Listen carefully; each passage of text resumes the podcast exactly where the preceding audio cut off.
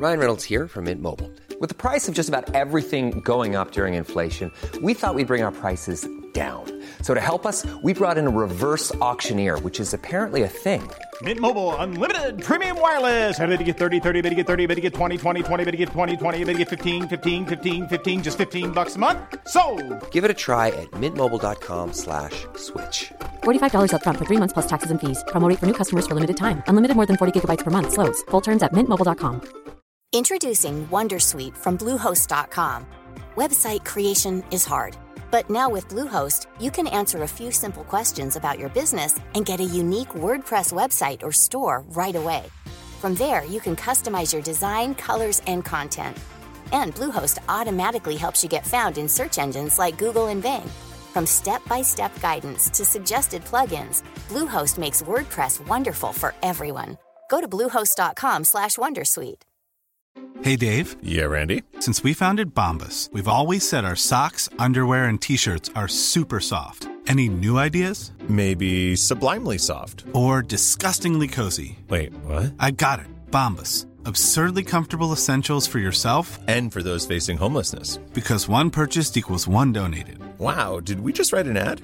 Yes. Bombas. Big comfort for everyone. Go to bombas.com slash ACAST and use code ACAST for 20% off your first purchase.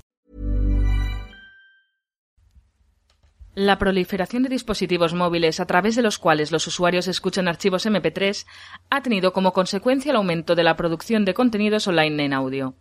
El interés de la audiencia por este formato y la efectividad de los anuncios de podcast son algunas de las razones que han llevado a apostar por este negocio. Las redes de podcast son la nueva fiebre del oro en Estados Unidos. En los últimos seis meses han surgido tres. Infinite Guest, de American Public Media, Soundwars, de PRI, y Radiostopia, de PRX. Mientras que un medio como Slate ha duplicado su producción en dos años, según informa Fast Company. Es una especie de renacimiento.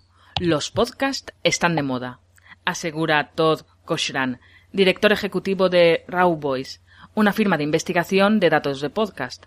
Prueba de ello es que la nueva serie del productor de This American Life, Alex Blamberg, en la que explica cómo iniciar un negocio de podcast, se ha convertido en uno de los programas más descargados de Estados Unidos, según informa The Washington Post. Varias son las razones que están llevando a las empresas a apostar por el podcasting. Por un lado, que los usuarios hayan convertido en un hábito escuchar audios a través de sus dispositivos móviles mientras se desplazan, trabajan o realizan tareas del hogar. Los datos son esclarecedores. En el último año, la cantidad de gente que escucha podcast ha subido un 25% con un promedio de escucha de 6 podcasts a la semana. Apple asegura que las suscripciones de podcast a través de iTunes alcanzaron los mil millones. Por su parte, Raw Voice, que realiza un seguimiento de 20.000 shows, dijo que el número de oyentes únicos de podcast mensuales se ha triplicado en cinco años, llegando a los 75 millones. Gracias a la tecnología y el aumento de la velocidad de los datos móviles, los podcasts son más fáciles de transmitir. Además, es un formato tan flexible que ha conseguido atraer a los veteranos de la industria. Libres del encorsetamiento que caracteriza a la radio tradicional, pueden explayarse más en sus argumentaciones. Pero lo más importante es que este empieza a ser un negocio rentable. Es cierto que la radio tradicional sigue siendo más popular y lucrativa que el podcasting, pero los expertos aseguran que las cosas están cambiando. Lo que Netflix hizo por el vídeo es lo que los podcasts están haciendo por la radio actualmente, asegura un veterano como Norm Patiz, director ejecutivo de Podcast One. El dinero empieza a llegar a raudales. Roman Mars, productor del programa 99% Invisible, asegura que han recaudado gracias al crowdfunding cerca de 600.000 dólares en los últimos tres años. Pero los anunciantes también se han dado cuenta del potencial de estos archivos. Mientras que en otros medios de comunicación el usuario puede sortear fácilmente la publicidad, en los podcasts los anuncios se fusionan con el contenido y los usuarios no tienen más remedio que prestar atención a un mensaje que se parece más a una recomendación de un amigo que a un patrocinio. Aunque es evidente que estamos ante un negocio prometedor, los expertos aseguran que aún hay que pulir cosas, como encontrar fórmulas para medir el impacto de la publicidad y el comportamiento de los usuarios de forma más precisa. Además, es necesario que los podcasts ganen en calidad, para así atraer a un mayor número de oyentes. Blamberg ya sueña con un futuro en el que sea posible realizar una serie con guion, una especie de Mad Men o True Detective de radio.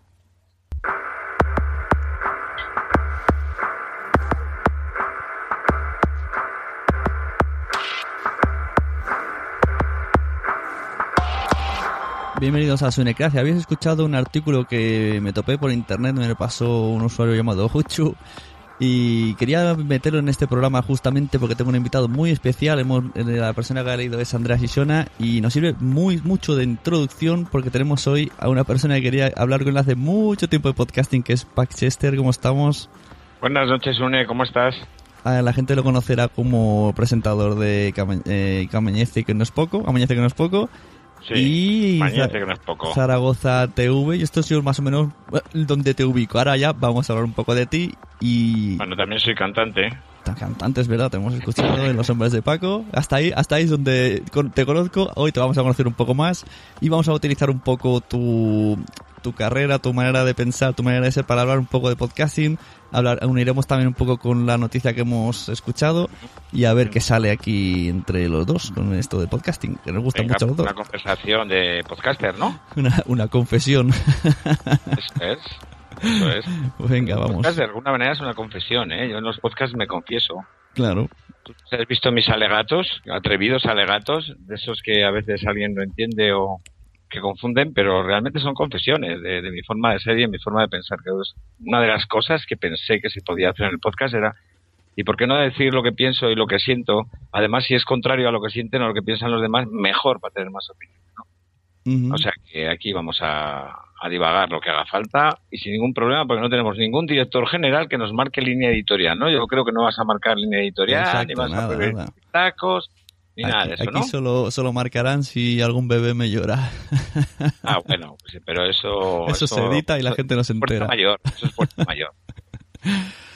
Pues sí, recuerdo ahora, bueno, recuerdo, pero no recuerdo. Me viene vagamente alguna de estos discursos en plan Moisés que has dado en, Zaragoza, que me acuerdo que dijiste me tengo que apuntar para futuras gracias, pero no me la apunté y eran tus teorías sobre la manera de ver el podcasting y lo he oído varias veces de diferentes maneras dicha por ti y me gusta mucho como, como lo piensas y como lo muestras, que más o menos lo que un poco lo que has dicho, pero a ver si te, si te, estoy recordando lo que quiero decir. yo creo que el podcasting es libertad. Fundamentalmente voy a hablar de libertad. El podcasting tiene algo que lo diferencia de los... Vamos, yo he trabajado en medios de comunicación toda la vida, entonces cuando empecé a descubrir el podcast, el podcasting, eh, de lo que me di cuenta es que descubría algo que yo no tenía en un medio de comunicación, y es libertad. Libertad para exponer el contenido que quisiera, libertad para hacerlo como me diera la gana y en la duración que yo considerara oportuno, ¿no?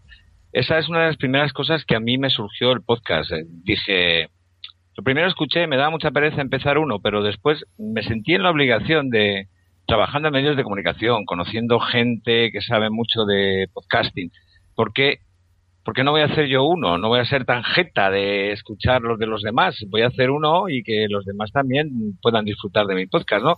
Esa es un poquito para mí el motor del podcast, la interacción entre los podcasters, ¿no? que no es el, el medio antiguo, el tradicional, vamos a llamarlo así.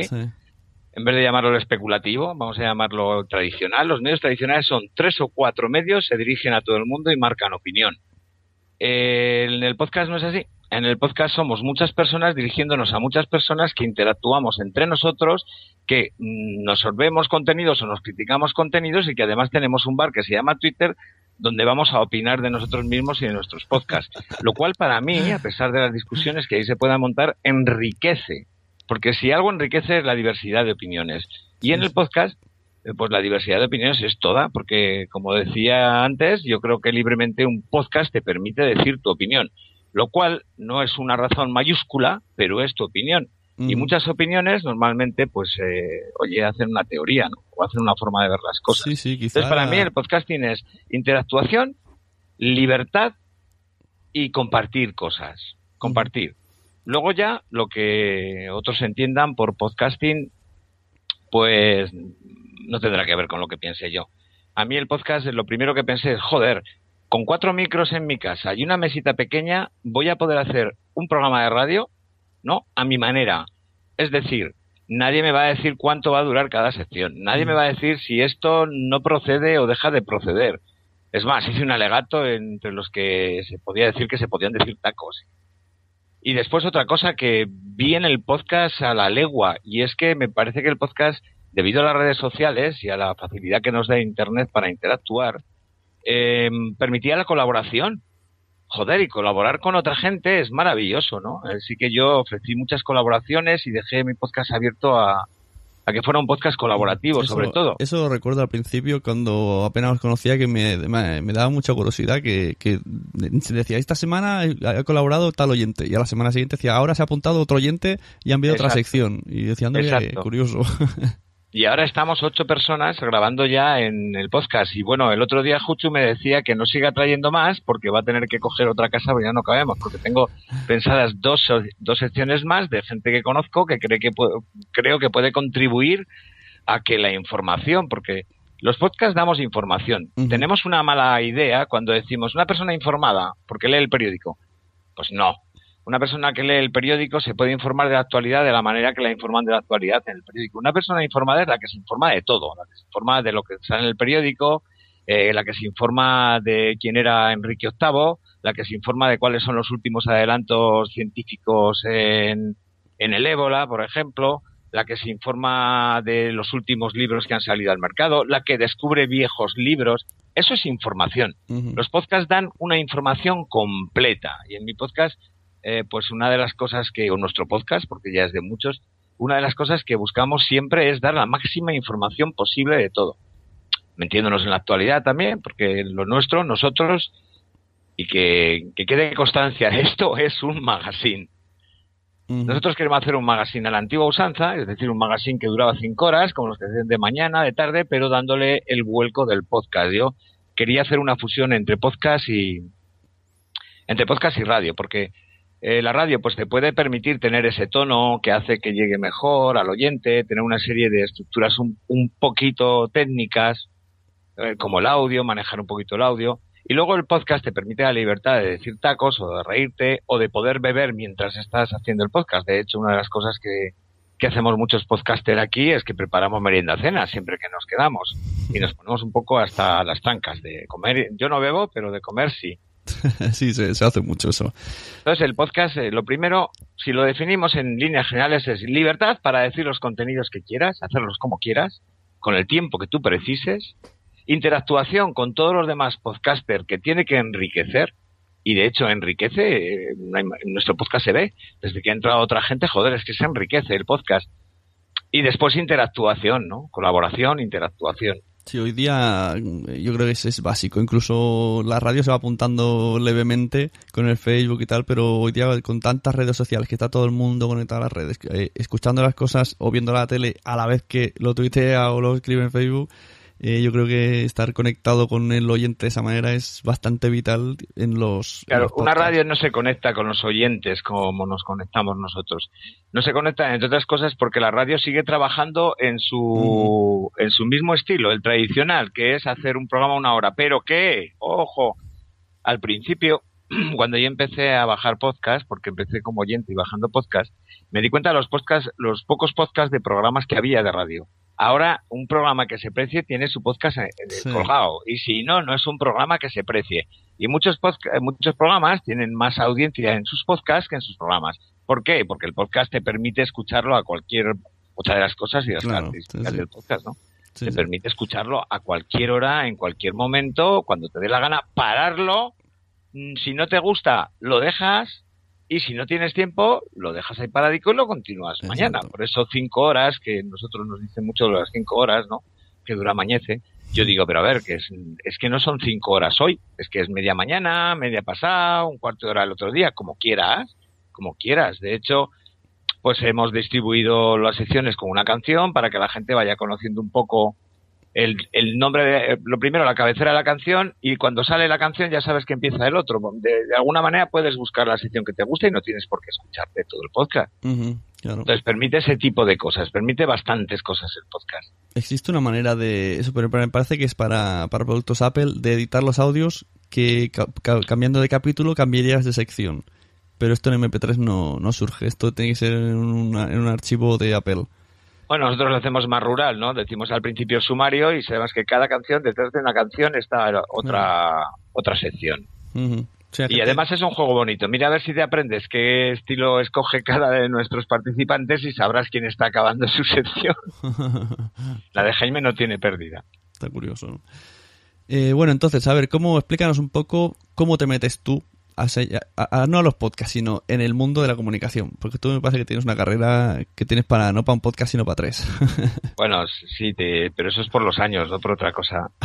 Bueno, yo, yo empiezo, yo empiezo como músico. Empiezo como músico y con una gran afición a la radio de siempre. Entonces, eh, como músico y en aquella época yo tenía un buen nombre, con lo cual visitaba muchísimas emisoras de radio. Y siempre, siempre me quedaba con las ganas de estar en una de ellas, ¿no?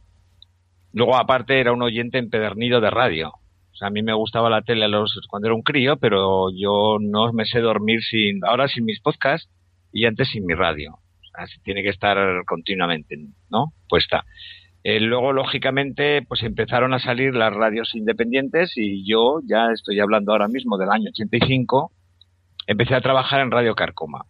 Una radio de aquí, donde hacíamos un programa que se llamaba Los Motoristas, un programa un poco informal, que hablaba de música y de lo que nos daba la gana hablar. O sea, era un podcast en todos los sentidos, ¿no? Después, pues esas radios tenían sus problemas a la hora de mantenerse, porque había gastos, y se fue desapareciendo un poco eso. Yo me centré muchísimo entonces en el mundo de la música, pero inevitablemente en el mundo de la música yo tenía que acudir mucho a comunicación, con lo cual conocí muchos comunicadores y mucha gente trabajando en comunicación, también especialmente periodistas ya fue por el año 92, 93, eh, sí, eh, creo recordar que fue por ahí, cuando por fin pude acceder a una radio de verdad y fue en Radio Ebro. Ahí comencé mis pinitos haciendo un programa que se llama Melomanía y después me, me, tiré a la piscina y le dije, como tenían problemas a la hora de hacer la programación fin de semana, porque era una radio pues legal, una radio local, no tenía para pagar toda la gente que hiciera el fin de semana, yo propuse hacer un magazine de fin de semana que empezaba a las 4 de la tarde y acababa a la 1 de la mañana. y buscando patrocinios para mantenerlo. Y lo hicimos, lo hicimos, se llamaba Por fin el sábado y teníamos desde deportes a primera hora de la tarde, pasábamos después por música, por cine, por prensa del corazón, eh, por hicimos una temporada con Paranormal, vino en esos programas que era muy jovencito, tenía 18 años Bruno Cardeñosa, entonces, y Ángel Briongos también pasó por allí, y después hacíamos también a las 9 un esto de música, y luego acabábamos a las 12, eh, la mayor parte de las veces contactando con el, con el bar Batak, con el café Batak, para que nos contaran las últimas novedades de actuaciones eróticas que había, o hablando con putas o con pit shows. Eso es en una radio, en una radio que era de Lopus, pues bueno, tuvo sus problemas. Eso duró dos años, más o menos, dos años y medio, donde el programa empezó a coger cierta fuerza, pero trabajar en las radios es un problema, pues porque se mueven todo por muchos intereses y luego encima son muy puristas.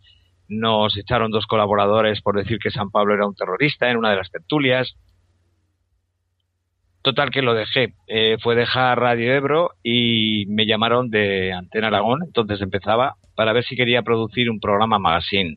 Principalmente entré para producir la música, ya que yo tenía una gran experiencia también organizando, organizando cosas, ¿no?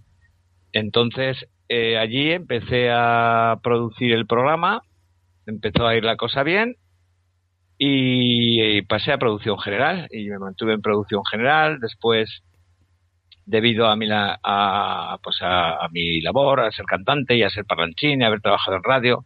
Colaboré en multitud de programas pues como, como invitado, en debates sobre el sexo, sobre tal, y luego en debates de estos aguerridos donde hacía el papel que me decía, ¿no? Hoy tienes que, que criticar a los homosexuales, pues venga, que voy. ¿Sabes? Estas cosas que se hacen en la tele, ¿no?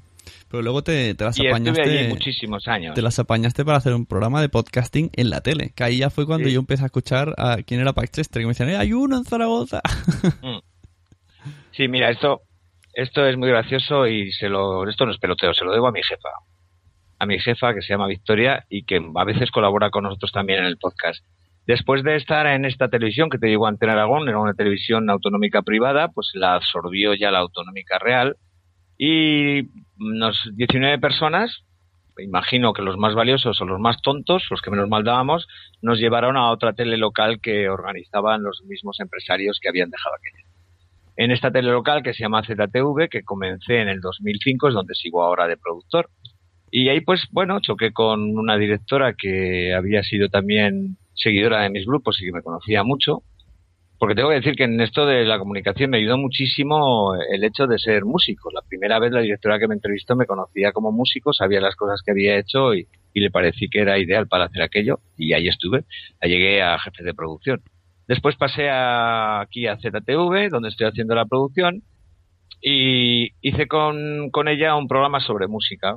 Bueno, como no se me daba mal a esto, y me dijo, ¿y por qué no te haces una sección de podcast? Digo, joder, ¿y por qué no? Y empezamos a hacer, yo creo, la primera televisión que ha hecho una sección de podcast. Se mantuvo mientras se mantuvo el programa donde cabían las secciones. Ahora el programa, que era un programa magazine, ha cambiado por un programa de magazine de tendencias donde no entra mucho el podcast. Pero bueno, la estoy convenciendo para que después de las jornadas hagamos por lo menos una nota informativa que se colará por la por, durante toda la programación contando un poco lo que ha sido las jornadas, etcétera. Hubiera querido llevar una cámara, pero no hay nadie dispuesto a venir a grabar quieren venir a pasárselo bien. Claro. Entonces, esa fue mi labor. Realmente yo llegué al mundo de los podcasts, pues por, como digo, soy un, un fan de la radio. O sea, para mí la radio ha sido todo. Todo porque de crío he sido una persona con una enfermedad, una enfermedad muy grave hasta los 15 años, de la cual me operaron y aquí estoy. Y entonces pasaba muchas horas en la cama. Y la radio de los 60 era maravillosa y tener esa compañía continua, pues siempre la he tenido. Me ha acompañado en los momentos buenos y sobre todo en los momentos malos. En la última recaída que tuve, que estuve enfermo tres años, descubrí los podcasts. Em, em, sí, porque me, volvía loco porque, claro, a mí me gustaba escuchar la radio de noche. Macho, y el hablar por hablar o, la parroquia del Monaguillo como que no era aquello que yo buscaba, ¿no? Y claro, lo que me gustaba era La Rosa de los Vientos. De pronto vi que se descargaban por internet todos los monográficos, empecé a descargarlos, me regalaron un iPod y ahí empecé a ver que había otro tipo de radio, otro tipo de forma de hacer la comunicación. Empecé a probar, al principio me tiraba para atrás la edición, el sonido, pero de pronto me, empecé a dar cuenta, la primera vez pues apagaba y dije, guau, qué sonido y tal, este tío, joder, no sabe hablar, ¿no? Y a lo mejor escucha uno y pues este tío no sabe, hostia, pero cuando lleva cinco minutos, joder, escucha, escucha, pero que está diciendo cosas de puta madre. Y me enganché. Y me enganché inevitablemente y me volví un devorador de podcast, un, un divulgador, a todo el mundo, bájate este podcast, has escuchado la guardilla, escúchate esto, no te puede no gustar. Y en esa época, viendo cómo funcionaban según qué podcast, empecé a tener no iba a decir una visión, pero esto sonaría, sonaría Empecé a tener pensamientos sobre lo que podía suponer el podcast, porque yo me daba cuenta que como, como persona de comunicación, que conozco un poco los engranajes de la comunicación y cómo funciona, y después, pues como oyente acérrimo a la radio, me daba cuenta que estábamos ante un nuevo formato que tarde o temprano se habría de imponer. Y que era interesante estar ahí, ya fuera como oyente o como podcaster, porque era una nueva forma de comunicación. A mí todo lo que es nuevo y todo lo que aporta algo diferente em, me gusta. Y el hecho de que una persona desde su casa se pueda comunicar con todos y contarle su vida, o sobre todo, lo más importante en los podcasts, contar lo que saben, ¿no? Yo me quedo maravillado cuando oigo la bardilla y oigo ahí cómo la gente se cuenta sus historias de matemáticas o, o histocas o, bueno, cualquiera, o el búho, cuando se dejan ahí la piel contándote historias de España que, que las entiendes mejor que en ninguna que en ningún sitio, ¿no? O cuando los gravinas se desbarran durante dos horas y te puedes morir de risa. Yo digo que a mí el podcast me ha curado dolores. A mí el podcast me ha quitado malos rollos. A mí el podcast me da esperanza. Y en estos momentos en el que además pues, tengo también una situación un poco complicada porque mi mamá tiene Alzheimer, pues el hecho, por ejemplo, de tener que ir a Barcelona el sábado para mí es una maravilla. Y ir nominado ya ni te digo. Entonces, para, para, mí el podcast es, es, una cosa que nos puede hacer incluso mejores. Se habla mucho del egocentrismo del podcast. y, y, yo creo que no está el egocentrismo. O sea, eh, pienso que egos tenemos todos en todas partes y todos pensamos que nuestra película es la mejor y todos pensamos que nuestro libro es el mejor y pensamos que somos los mejores y que tenemos el pensamiento eh, verdadero en nuestra cabeza, ¿no? Entonces, lógicamente todos somos un ego porque vemos el punto de vista de la vida de nuestra ego personalidad, con lo cual es muy difícil que entendamos las cosas como otro. Pero los egos que hay aquí son sanos. Los egos que yo he conocido, más, te podría contar maravillas de los egos que se conocen en los medios de comunicación y de cómo funcionan. Porque ahí se mueve dinero. Aquí nos mueve el entusiasmo. Entonces, normalmente lo que hay son críticas abiertas en Twitter, o pues uno se queja, el otro también, pero eso es bueno. Pero Eso por mucho, bueno, por mucho es bueno. que, haya ese- esos egos que dices, realmente si alguien te dice algo, aunque tú al principio digas, ah, no sé qué, pues no lo oigas, pero a lo mejor al cabo de seis meses has, has cambiado de tal manera que dices, "Ah, mira, pues ese tenía razón, y pues no lo escuché. pero te das cuenta Sí, que poco sí, a poco eso, eso es vas una de las cosas que estaba pensando y he pensado muchas veces, ¿no? A mí me gustan mucho las aportaciones al podcast. Me gusta terriblemente que la gente escriba sus correos o que nos propongan secciones o si hablamos de las cinco muertes del cine, pues pongan cinco muertes del cine. Me gusta que me digan también en un momento dado, pues esta sección no, o esta sección es larga, o por qué no pone. Me gusta. La mayor parte de las cosas que nos dicen eh, las, las pienso y digo, sí, la veo. Pero claro, luego hay otra cosa que tiene que entender la gente. Y es, tu opinión. Nosotros, por ejemplo, ahora estamos llegando increíblemente a un número de personas fieles, porque eso es lo que tiene el podcast, que eso también vamos a hablar de la fidelidad del podcast, porque tiene mucho que ver con lo que hemos oído al principio y con su explotación. Eh, la gente que se mete en nuestro podcast yo veo que es fiel porque veo que los números aumentan y los números se van quedando, se van quedando, se van quedando Sí, sí. y ahora mismo estaremos en unas mil Es personas que- que... son fieles y que se descargan el podcast. Es que realmente escuchar un podcast necesita mucho más esfuerzo que cualquier otra cosa en el mundo, diría, porque tú tienes, eh, primero tienes que encontrar ese podcast que te gusta, luego suscribirte y luego seguir escuchándolo y seguir descargándolo, porque si no también podrías desuscribirte y ala, Sí, sea, no es quiere, eh, no es llegar y enchufar la radio Sí. y ver qué hay, claro. Pero es que el podcast, eh, por eso eh, estábamos hablando de América y de su popularidad. La popularidad en España va a ser más difícil porque Mm. eh, allí la gente está a- aprende a mover, ha aprendido ya de hace años a moverse por internet, a buscar cosas por internet, no a quedarse Sí, sentado en sí, el sí. y creer El- todo hecho. en el, También el tiene artículo- una idea de que hay que pagar por todo. Exacto, y en el artículo hablaban de Netflix y eso allí está, bueno, está súper mamado. Aquí ponen Netflix y tardaría dos o tres años en que mi padre supiera lo que es. Claro, pero de alguna manera sí que los podcasts, tarde o temprano, eh, lo que ahora, por ejemplo, en nuestra sociedad, en España en concreto, los vamos a escuchar gente con ganas de buscarlos. Hmm. Quiero decir, mm, no se preocupa en buscar un podcast ni conoce un podcasting nadie que no le interese. Pero Por lo primero le tendrá que interesar mucho la radio y después, posiblemente, eh, buscar en esos que no se conocen y que ponen amateurs y ver qué pasa, ¿no? Pero Eso sabe- ¿sabes una quizá cosa? en España es un poco más complicado, pero la gente que lo busca porque lo necesita, yo lo busqué porque lo necesitaba, Claro. esos son fieles, Sí, porque sí. no tienes en ninguna otra parte más contenido que en cualquier plataforma de, de podcast. Me da igual la que digas, iTunes, iVoox. O sea, tú tienes ahí contenido. Yo escucho conferencias, documentales sonoros, eh, escucho hablar de ciencia. El otro día escuché hablar sobre el amor, una conferencia sobre el amor muy, muy bonita y muy curiosa. O sea, escucho historia, escucho la teoría de la relatividad, eh, escucho audiolibros. O sea, Sí, hay- la posibilidad del podcast es tanta que no nos damos ni cuenta de lo que tenemos entre las manos. Sí. Hay audiopelículas. Yo conozco gente que se descarga Sí, audio- yo y, te- y se las ponen a los niños en el coche y ya está. Claro, o sea, el podcast es muy amplio en general, ¿no? Porque el audio eh, siempre se dice que una imagen vale por mil palabras, ¿no? Pero yo digo que mil palabras producen una imagen. Y cuando esa imagen no te la han hecha, te la haces tú, es mucho más rica porque la Claro, haces a tu la medida. a tu- a tu medida, Entonces, exacto.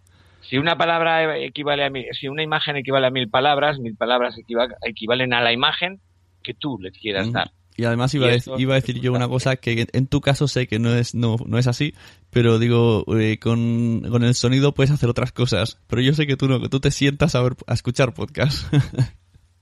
Sí, sí, sí, yo me siento a escuchar podcast. Bueno, yo, yo al podcast le tengo guardado un sitio muy especial siempre, que es la noche. O sea, el- a mí cuando me dijiste entrevistarme a esta hora, me encantó. Me encantó porque yo a esta hora se la reservo a los podcasts. Tengo Mm. mucho trabajo, mucho lío, y mi trabajo no me permite, como a Juchu, que está en la fábrica claro. pintando coches, tener el podcast en la oreja, no, porque tengo que estar contestando al teléfono, porque tengo que estar atendiendo mil y una demandas de la gente, que si ahora una cámara, que si ahora salida no sé qué, que si ahora el Mm. plato hay un atasco, que si ahora viene un invitado, que si ahora la película que hemos puesto no va, lo que sea, ¿no? Y tengo que estar continuamente con todo. Entonces, no me permite, pero como para mí el- la radio siempre ha sido por la noche, pues yo le dedico este rincón de la noche, ¿no? Últimamente y por circunstancias no puedo estar como antes hasta las 5 de la mañana escuchando podcast, pero me he pegado a las 5 o 6 de la mañana. Eh, De hecho, ayer estuve escuchando el nuestro y lo escuchamos siempre antes de subirlo por por ver qué hay, porque, Sí, porque nos tenga que decir, oye, se oye mal, oye, pues si ya sabemos que se oye mal, cuando dicen ya lo sabemos, ¿no? Entonces me pegué escuchándolo hasta las 5 de la mañana, con lo cual hoy tengo sueño, pero disfruté terriblemente. Y es mi podcast, ¿eh? Al que le saco pegas, no te lo puedes ni imaginar. Hombre, y, A mí, no a mucha gente, colaboradores que, que cada día lo hacen mejor. mucha gente dice, yo no me escucho mi podcast. Pues yo, pues yo sí, porque yo, Yo- hago el podcast que a mí me gustaría que existiera. Es más, cuando empezamos a estar tanta gente, empezamos a distribuir un poco tareas, ¿no? Entonces, alguien se encarga de subirlo, alguien se encarga de editarlo, yo me encargo de buscar contenidos y de buscar gente, Manzana se encarga de hacer la parte más de la política, Andrés se prepara sus temas de, bueno, cada cual se, hace una cosa, ¿no? Entonces, la primera vez subieron, que dije, Javi, ¿te encargas tú pues, de subir a live? Ah, sí, que me da marcha y tal, pues tú das subidas, vale. Y lo subieron y dije, no, mal, mal, mal, mal, no lo hemos escuchado. Bueno, eh, pues ya lo escucharemos. No, no, no, no, no, no. Un podcast no se sube hasta que no se escucha. Y entonces ahora lo escuchamos todos. Y cuando lo hemos escuchado todos, o casi todos, o cuando ya hay una gran mayoría que ha escuchado todo el podcast, que son cinco horas, y urge subirlo, entonces vamos poniendo de puta madre, súbelo, súbelo. Y es cuando se sube. Bueno, hay uno que no hace eso. Y lo voy a decir aquí en público para que lo sepa. Para que lo haga. Manzanas, escúchate el podcast, cabrón. Él, llega, graba y ahora, ya, como, como los buenos, esos son los que triunfan. No, a él, le- a él le gusta muchísimo lo de ser locutor y de hecho, bueno, Mm. sin él yo no hubiera empezado. Fue él el, el que me dijo un día, ¿vamos a hacernos un podcast o qué? Y yo acababa de tocar y le dije, sí, sí, no te digo que no. Pero se me quedaba ahí, podcast, me da pereza. Seis meses después lo llamé y lo empezamos a organizar y junto con Edna pues arrancamos. Me da pereza, y ahora los hace de 5 y 6 horas, está bien esto. la Sí, pereza, sí, pe- la pereza da se pereza desvaneció. el hecho de pues ponerte un poquito a, a ver equipos. A... Nosotros eh, ahora estamos editando con Jaime, pero mi idea inicial era hacer un programa de radio en falso directo. Y todavía la tengo. De hecho, Claro. ahí tenemos una pequeña, no diré discusión, sino polémica, en la cual yo creo que hemos llegado todos de acuerdo. Queremos comprar una mesa con micros y que se maneje la mesa y los micros tal fuera un directo, con Claro. una escaleta. Nosotros manejamos una escaleta. Si alguien no sabe lo que es una escaleta, pues es ni más ni menos que una hoja donde se van marcando las secciones, los pasos y quién los da y quién habla y qué tema se va a tratar. De esa manera llevamos una relación de todo el podcast. No tenemos que decir qué metemos ahora, sino que cada uno ya sabe dónde va. Ahora va su sección, ahora va la del otro, ahora van preguntas, ahora va el pesado de Paco, etcétera. Entonces la idea era tener un buen técnico, por eso tuvimos a Edna, que ahora pues por razones de, de trabajo, como es buen técnico, tiene mucho trabajo y le pagan mejor. Entonces eh, quería tener un buen técnico que se dedicara a ser técnico para que pudiéramos hacerlo tal cual se hiciera. Eso nos está siendo un poquito di- difícil de momento por el equipamiento que tenemos y porque necesitamos un técnico que esté como muy allí, no pueda estar en otras cosas, o que tenga la facilidad para estar muy allí y estar en las otras cosas, lo cual es un profesional, hablamos ya. Sí, sí, claro. Pero mi idea, mi idea final eh, siempre ha sido que sea un programa de radio en el aspecto de que tú lo vas a escuchar grabado, pero que va a estar en falso directo, que decimos en los medios. Cuando bien. hacemos algo grabado y no cortamos, lo llamamos falso directo. A lo mejor lo hacemos una hora antes de emitirlo, pues esto sería así. Bueno, y luego se acaba, una vez que tengas eso ya lo lanzas a una radio online y ya está, ya tienes un programa de radio. Bueno, no sé, la- eh, no hemos pensado ni pienso mucho en el futuro del podcast. A mí me gusta del podcast sobre todo esto, estar hablando contigo, en otra noche con Chumeco, Ujú. colaborar, escuchar vuestros podcasts, pasar un buen rato. A veces me quitéis los dolores, porque tengo dolores y un podcast me los lleva mejor. Tengo artritis, esto, pero esto es por la edad, ¿eh? no por nada. Entonces, a mí lo que me gusta del podcast es el podcast en sí, ¿no? Y, y me siento acompañado porque además es que hay una cosa muy, muy importante que dice el artículo que cuando yo pensé en el podcast y en la posible financiación del podcast, porque también es una cosa que, que no me planteaba ahora, porque lo que quería hacer era que no, no tener ningún tipo de ataduras para, para que la información y lo que se hiciera en el podcast fuera libre. Porque eso, como ya te he dicho al principio, era una de las ventajas que yo veía en el mundo del podcast. Claro, una vez que entré No, eh. patrocinios, a saber qué puede pasar. Aparentemente Claro, entonces, nada, ahí, pero... ahí está, ahí está, ahí está, ahí está, ahí está. Y lo dice el artículo muy bien, que habrá que tener mucho cuidado a la hora de invadir la publicidad. Pero también tiene una ventaja el podcast. Tiene una ventaja el podcast para meter publicidad. Y Gravina han hecho ya algunos experimentos hace un año que me parecían muy interesantes. Y yo decía, coño, y puede ser por ahí. Y puede ser por ahí. Lo primero, preguntarles a sus oyentes. Mirar, nosotros queremos hacer este podcast en serio, porque lo queremos profesionalizar. Eso supone que vais a tener un podcast todos los días. Nos podemos comprometer a eso, o a dos, o a tres, depende un poco de lo que queráis y de lo, de lo que obtengamos. Tenemos dos posibilidades. Podemos llenar el podcast de Publi o podemos hacer un crowdfunding. Os dejamos escoger por dónde vais o por dónde lo cogéis, ¿no? Y, y por ahí tienen que ir las cosas. Lo que pasa es que en España, a la hora de pagar, yo soy el primero que me he dejado de escuchar al explicador porque cobra 0,90 y de pronto me da vergüenza y lo descargo. Pero sí que es verdad que colaboro con los podcasts que me parecen colaborado ya con, con La Bordilla, con Ciencia.es. Intento colaborar con los podcasts que oigo porque me parece un morro terrible tener, o sea, los que oigo, quiero decir los que oigo continuamente y que me parecen sí. de una calidad admirable, pues normalmente yo no puedo colaborar con todos, pero con eso sí colaboro. Siempre que tengo oportunidad o con algún crowdfunding para que compre una mesa, ese tipo de cosas hay que, hay que hacerlas. Me da pereza decir, bueno, ahora en el podcast hoy vamos a pedir un crowdfunding y tal, pero coño, es que vamos a mejorar en sonido. Es que es para todos.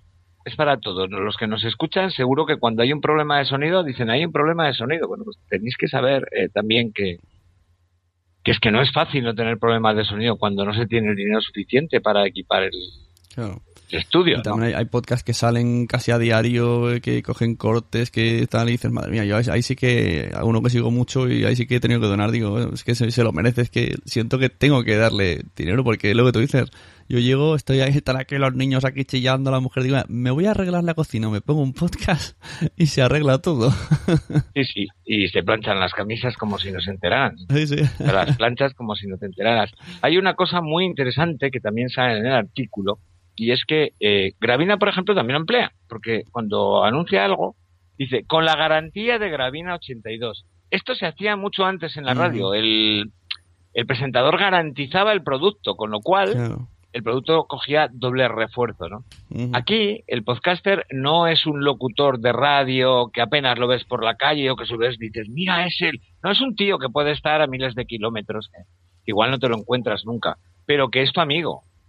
Todas las noches, todas las tardes te va contando cosas que te gustan, crees ya no en lo que te dice, sino que crees en esa persona y entonces lógicamente si esa persona ahora te dice eh, alquílate el hosting tal y no el hosting cual porque es mejor, te la vas a creer.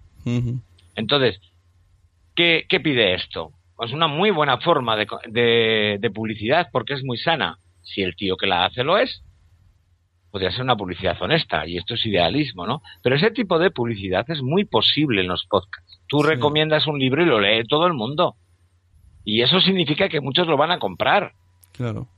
Eh, y tú recomiendas una peli y mucha gente se compra la peli. Sí, la verdad es que el tema, el O tema se la baja, libros- le gusta y se la compra. Entonces, de alguna manera tú estás produciendo dinero con esos, en nuestras recomendaciones, que recomendamos juegos, libros. Pues, hombre, no digo que gran cantidad, ¿no? Pero sí sabemos que hay gente que escribe, oye, pues no había visto tal película, otro día me la compré y joder, está cojonuda. Sí, sí, sí, Ah, pasa mucho, eh, es verdad. ¿Sabes? Con los libros, los libros me sorprende mucho que, o sea, me parece que es lo que más, más tirón tiene. Alguien recomienda un libro y empiezas a leer por Twitter que todo el mundo se lo está leyendo. Sí, sí, sí, sí, sí, pues porque además no es fácil encontrar libros y porque el libro es una cosa que ah, pues yo creo que a todos nos, nos gusta tanto como ver una película, ¿no? Que aporta cosas.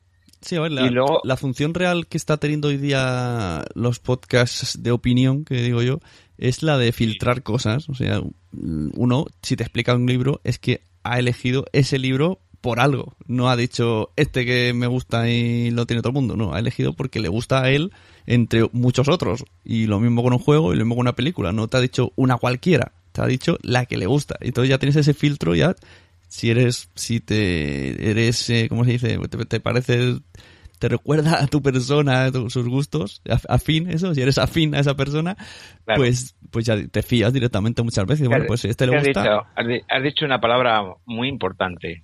Podcast de opinión. Y te voy a decir por qué es importante. Porque cuando yo empecé a hacer el podcast, que realmente era una amalgama de cosas, al principio tampoco le podíamos llamar un magazine.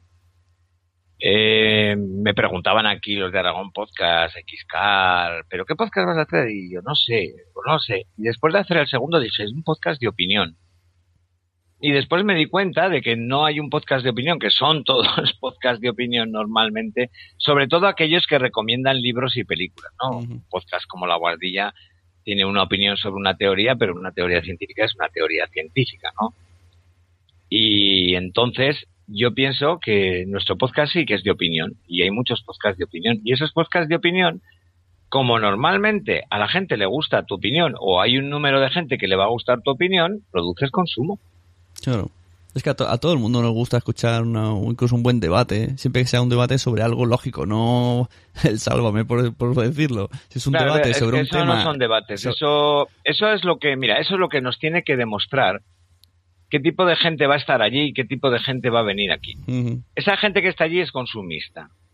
Esta gente que, es- que está aquí en la parte del podcast va buscando información, va buscando entretenimiento por medio de la información. Porque, bueno, habrá gente que se entretenga por medio de la desinformación. Ya veis que el Telecinco se lo sabe hacer de puta madre, ¿no? Sí, sí. pero luego estamos otros que nos gusta informarnos. A mí me gusta irme a la cama y dormirme y yo, mira, pues ya sé quién era Catalina Quinta de Aragón hoy, ¿no? O joder, pues me ha quedado clarísima ahora la teoría cuántica con esta última explicación que me he escuchado. O, lo que sea, ¿no? Además, eh, hay, ahora están surgiendo un montón, o sea, temáticas que antes no, o yo no creía que no tenían tanto tirón. Por ejemplo, los de historia, no sé por qué tienen ahora un tirón que no veas, Yo una estoy audiencia. enganchadísimo, estoy enganchadísimo. A mí me tiene un poco sorprendido, porque Bueno, pero yo creo que tiene una, para mí tiene una explicación, tiene una explicación, y es que hemos conocido una historia de España eh, que, que ha sido más dada por el extranjero que por España.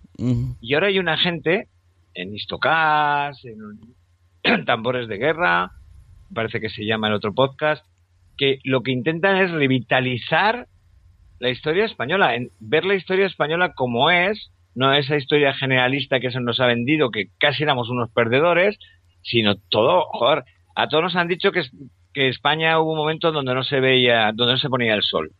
Pero ahí se ha quedado. No nos han hecho ser conscientes de la grandeza que pudo ser eso y por qué España estaría allí. Pues tendría las mejores naves, tendría los mejores soldados. Eh, ¿Entiendes? Entonces, estos podcasts están reivindicando mucho esa historia de. España y a mí me llegan mucho. Entre otras cosas, porque la historia de España de, que estudié en la escuela o en el instituto se me hacía aburrida, tal como la presentaban, y además me parecía incolora, insípida. Y la historia que me cuentan estos tipos es una historia con pelos y señales, con gentes, con personas, donde los números, los años y los meses es lo menos importante.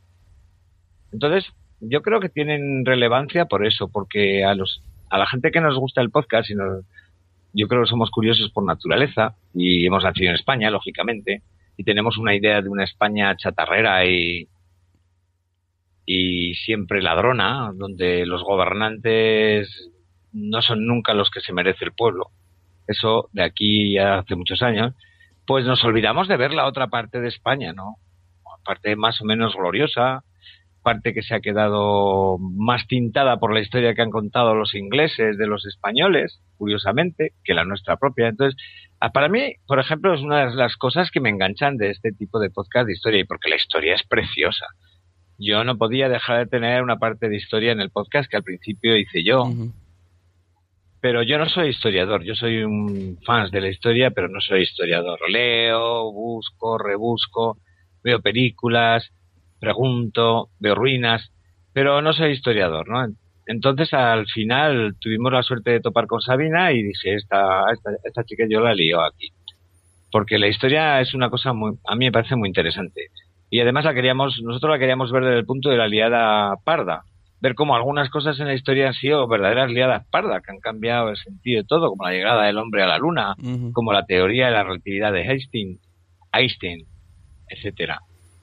Entonces yo creo que la historia tiene mucho interés, entre otras cosas, porque no se nos cuenta bien en el cole, y estos chicos sí lo hacen, y luego a los españoles, por lo menos a mí, en mi caso, es porque me están descubriendo una historia de España que desconocía. La Armada Invencible parece que tiene más historia de la que nos contaron, por ejemplo. Pues eso, eso para la gente que intenta saber cosas es muy interesante. Es curioso que, que se está, yo estoy notando que como una madurez en los temas de podcasting. Antes era, mm, cuando, cuando, yo menos empezaba a escuchar, eran tres amigos, tres amigos hablando de series, tres amigos hablando de películas, cuatro amigos hablando de videojuegos. Ahora ya no son, ya no son chavales. No, no, no. Ya son Ahora es gente, muy especializada que da un nivel que, a nivel Maribel. O sea, yo cuando salgo al podcast y, preparamos los temas, intento que sean temas que vea que es gente que se los va a currar bien, que les va a dar nivel. Eh, decidí meter una sección de derecho porque teníamos dos abogados en la en el podcast y me pareció que dar una aportación del sistema legal es bastante importante para la gente y todo lo que cuido es eso, una historiadora para que haga historia. Después está Juchu, que es un fan de la novela negra, como yo, pues para que haga novela negra. Jaime, que lo puedes poner donde quieras y que ahora está con su historia del misterio.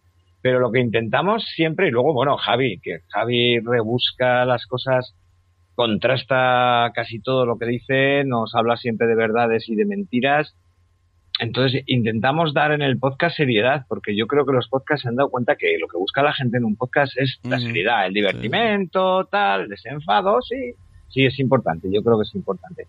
Pero sobre todo la información.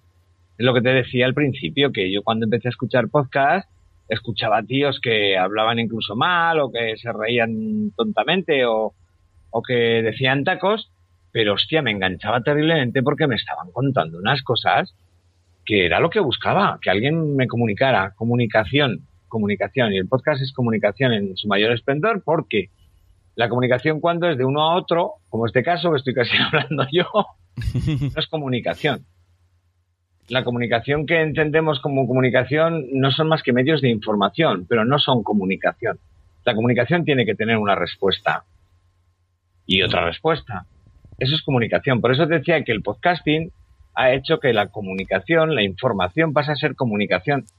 Y que ya no sean tres hacia el resto, sino es, eh, son gente interactuando como si de una red social se tratara, con su bareto que se llama Twitter, donde se van poniendo sus cosas y se van intercambiando ideas, donde se colabora podcast con podcast. El otro día con Sumeco me decía que sí, bueno, pues que se criticaba un poquito eso de mirarnos el ombligo y de que a veces se colaboraba podcaster con podcaster. Bueno, pues dices que es lo bueno del podcast que tú puedas venir a mi podcast o que Quiscar pueda estar en mi podcast o yo en el suyo. Es que eso es cojonudo. Sí, yo creo que, que eso es como, o sea, los que dicen eso debe ser una mentalidad un poco radio, ¿no? De, ay, yo no me imagino a Francino yendo al otro, no sé. ¿Cómo que no? Pues un día entra Francino con el Carlos este, que me acuerdo ahora cómo se llama. Herrera. el Carlos Herrera, entran los dos allí y hacen un crossover y igual la gente flipa. de hecho, en los 60 veces se unían dos locutores para hacer un y fulanito y fulanito estarán la noche de tal para recaudar fondos. Y había dos locutores unidos ahí, cuando había que llamar la atención. Entonces, a mí también me gusta mucho cuando se mezcla. Y, lo, que decías de, la comunicación, del feedback con el oyente, la verdad es que yo no concibo un podcasting sin que haya alguien al otro lado. Solo ver números de descargas no, no me dice nada. Prefiero que me, que me hablen. Y, y sobre todo lo en, el, en el artículo este decía ese se titulaba El negocio lucrativo de las radios el podcasting. Y empieza hablando de los móviles. Y eso es verdad. gracias a, las redes sociales y a los móviles, que también las redes sociales están creciendo por los móviles, pues gracias a eso está creciendo también el podcasting, porque es que te lo llevas a cualquier momento, te lo descargas con estos eh, podcasts. El otro día, el otro día con un compañero no muy afortunado en su forma de pensar, cuando era los podcasts decía, ah, podcast no, el futuro será una radio digital que tú lleves en el coche y que tú puedas manejar los programas que quieres. Digo, que no te compres la radio digital, cómprate un iPod, que ya está, que ya ha salido eso.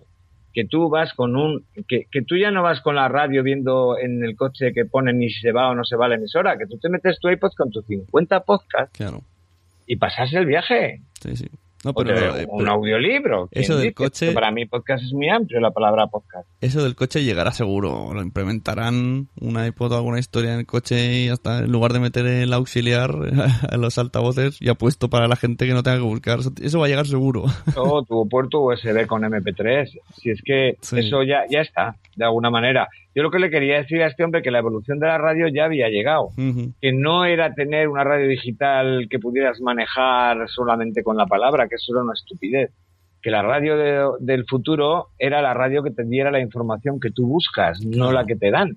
Claro. Porque una de las cosas que a mí me hizo tirar a buscar podcast es que mi aburrimiento terrible de que los contenidos de radio oh, wow, no son malos, son paupérrimos. Te van a pegar dos horas hablando de política por la noche y cuatro por la tarde Yo y no una consigo- hora y media, dos por la madrugada y otra al mediodía del mismo partido y de la misma mierda del fútbol. sí, fútbol música. Yo no consigo. La gente cuando normalmente la entrevisto en este podcast y tal, si todo el mundo me dice, yo empecé con la Rosa de los Vientos. Y yo Sí, digo, yo bueno, yo, yo nunca la escuché, pero es que yo nunca he encontrado un programa de radio en la radio. No, yo, yo no... yo escuchaba radio en el coche, en viajes, y yo me pasaba el día haciendo zapping y música, música, música, fútbol, fútbol, música, y a lo mejor me quedo escuchando una tertulia eterna de fútbol, aunque sí que me gusta el fútbol, pero en la radio aburren soberanamente. Sí, bueno, algunas Y no tertulias manera. divertidas, pero es que siempre es el mismo tema, es sacar Sí. punta... Y aún a día de hoy todavía no sé, no te puedo decir a qué hora, por ejemplo, sé que daban el programa del Buena Fuente en la radio, pero no sabía ni cuándo. Yo lo escuchaba en versión podcast. Y solamente tengo ubicado un programa que da en Radio Nacional el domingo por la noche. El único. Que es el de Wisteria Lane. Pues lo he pillado por casualidad a veces volviendo de casa a mi suegra y a base de pillarlo más o menos digo, ah, mira, pues es este. Pero yo no sé. Yo que- sí, yo sí. Hubo una época en que tenía los horarios de los programas que me gustaban súper controlados.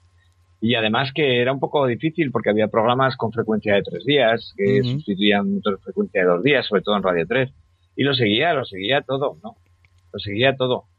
Y de hecho, La Rosa de los Vientos era uno de los programas que tenía siempre en mi mente y que sabía que era de una a cuatro los sábados y los domingos, pero que los domingos siempre me joder, me jodía el, el tuetano, ¿no? Tener que quedarme hasta las cuatro. Entonces, fue cuando oí hablar del formato podcast y lo podía descargar en formato cojones. Y empecé a descubrir podcasts antiguos de ellos y monográficos separados. Bueno, me oí prácticamente todo lo que te puedas imaginar. Todo lo que te puedas imaginar. Y después es, descubrí un podcast, ay, que no me voy a acordar cómo se llama, que el- es del, del universo, tío. ¿Universo Gin Tonic de Pepino o alguna historia? No, no, no, no, no, Ah. no, no, no, no, no, no, no, no. Estoy yendo al iTunes a ver si lo uno, puedo. uno de estrellas. Hay uno de estrellas. Es uno que hacían con el Instituto Nacional de Astronomía. Eh, a través del universo, Ajá. como la canción de, de, de- de los Beatles. A través del universo. Yo, si no lo habéis oído, es un podcast que se hacía desde una radio, pero que fue de esos podcasts que empezó a petar con 850.000 descargas y más. Y es un podcast de que hacen dos físicos allí en una tele pequeñita en Andalucía y que lógicamente ahí habían cuatro, se oía en podcast y que es una puñetera maravilla en todos los aspectos. En todos los aspectos. De pronto un día deciden reivindicar el estado de la mujer y los dos se convierten en mujer y salen dos presentadoras durante todo el programa, por ejemplo. O sea, imaginación a tope. Cada tema iba asociado a una canción o a un corte de película que iba asociado con el tema físico que se trataba. O sea, una puta maravilla. Un locutor que hacía de magufo. Lástima que cuando los encontré estaban en la cuarta temporada, que era la última ya. En el último capítulo yo me descargué el último capítulo. Bueno, me los escuché todos eh, una sentada también. Y entonces empecé a buscar más podcasts y es cuando empecé a encontrar podcasts, como ya te he dicho antes, ¿no? Podcasts que al principio me tiraban el oído y una amiga me decía, es que tiran el oído. Digo, sí, pero quédate un rato. Claro. Sí, eso es uno, uno de los problemas. Quédate a- un rato y, uno, de los y- problemas y a empiezas resolver. a pensar, merece la pena, Sí. merece la pena. Sí, sí. Otro de los podcasts que descubrí entonces y que yo quiero mencionar porque tengo particular cariño y, y nunca, bueno, en este año no han colgado más que un episodio, mamones, estoy todos los días viendo si actualizo y no hay manera, que se llama La Biblioteca de Alejandría. Que también al principio tenía un sonido regular, pero la información era tan impresionante la que dan esos muchachos. Ujú. Que, que me engancharon, fueron unos de los que me engancharon, luego enganché ya pues con otros, ¿no? Con Gravina en la guardilla me enganché muchísimo también. Es un A mí me encantan me los, gusta. los podcasts que, de la gente que habla de su oficio porque lo sabe. Tengo una, una, Claro. una amiga, una conocida en Twitter que ha empezado con Spreaker, que la, la chica es ciega y tal, y, y es, fis- es fisio. Y dice que está ensayando, está poniendo un podcast de estos de hablar por la calle para coger suelto, soltura. Y dice que su objetivo es hablar de su trabajo de, de fisioterapeuta. Y digo, ostras, que eso ya, ya suena interesante. Porque esto no, los, no lo escuchas claro, en ningún lado. Es que, eh, pues es que eso, es- eso es, es lo que me refería antes, Une. Eso es la información. Tener acceso a la información supone poder enterarte de todas cosas. Si te enteras de cómo se pone escayola en una pierna, mira, igual te vale, ¿sabes? O cómo se recupera una, una, una fisura. Joder, ya lo creo que vale. O Jaime, que hace su podcast allí hablando de cultura, ¿no? Para hablar de la enseñanza y dar sus reivindicaciones al respecto o mostrar cómo se deben de enseñar las cosas. Eso es información en su más puro estado. Lo de los medios de comunicación es actualidad. Pero yo no lo veo como información. O sea, sí, lo veo como información, pero no como comunicación. Aquí tenemos información y después todo eso va a despertar comunicación, porque alguien le va a preguntar a la chiquita, oye, pues el otro día no entendí muy bien cómo se curaba el dolor de espalda. ¿Me puedes dar un remedio que es que yo resulta que tengo una vértebra? Y a lo mejor le dice, pues sí, por Twitter, o se lo contesta en el programa, o se lo manda en una carta. Todo ese tipo de interactuación hace que tengamos información y comunicación, que para mí eh, no se puede tener más en la vida, ¿no? La información y la comunicación es la puta vida. Si te lo pasas bien escuchándolo, pues ya está. ¿Para qué quieres más? Claro, y si no te lo pasas bien, yo por ejemplo, antes hablábamos de las críticas que hacen la Mm. gente a los podcasts, ¿no? Y yo te decía que yo casi siempre, hasta ahora, casi todo lo que me han dicho me ha aportado, lo- me ha servido. Pero luego tenemos que tener en cuenta sobre eso que muchas veces se dice de las críticas, de los trolls, de que si hay mucho ego por ahí, etcétera. Luego tenemos que tener en cuenta una cosa. Cuando alguien aporta algo al podcast, yo no lo llamaría nunca crítica, lo llamaría una aportación. Entonces, esa aportación, yo siempre que hay aportaciones las miro. Y si veo que para el resto de los oyentes pueden ser válidas, las aplico. Ahora, si veo que es algo que es personalmente para él y que no va a entrar dentro del sistema de trabajo, yo voy a ser respetuoso con los otros 800 podcasteros que sé que eso no les va a ir o que por ahí no va. Más o menos tengo la idea de qué están pidiendo y sé que no va a ir. Entonces, a la hora de aportar, uno no tiene que decir que no, pero lógicamente alguien tiene que entender que su opinión no puede prevalecer sobre la de mil personas que están escuchando y que les gusta eso. Yo, por ejemplo, hacía un personaje al principio en el, en el programa, ¿no? Un personaje que sobre el papel iba a resultar muy bien, pero mm, a mí no me acaba de convencer y a Manzanas le encantaba. Y teníamos dos o tres seguidores que querían que siguiéramos con el, con el hombre este. Pero el resto de la gente no quería, pues, pues eh, yo lo eliminé. Lo eliminé. Lo eliminé porque para mí lo que vale es la opinión de bastantes, ¿no? Ujú. El feedback de muchos, ¿no? No sé, alguien te dice, esa tertulia que hacéis no vale una mierda. Y luego tienes otros 15 diciendo, la tertulia del otro día estuvo floja, pero deberíais de hablar de no sé qué. O, la tertulia del otro día estuvo bien, lo que sea. Pues dice, bueno, pues, ¿qué me dices? ¿Te que quite la tertulia y un jamón? Claro. Un jamón, ¿sabes? Además, lo- los, los trolls de podcast me hacen mucha gracia porque se toman un montón de molestias. Te escuchan, te escuchan sí. entero. Probablemente te lo escuchan siempre. No, no, no, si, si es un Pero- público de podcast, eh, lo produce el podcast, no lo producirá la radio. Porque como es una cosa muy cercana, es vamos a escuchar todo a ver qué está mal, que yo sé más. No sé, y se escuchan todo y, y, y- y se activan.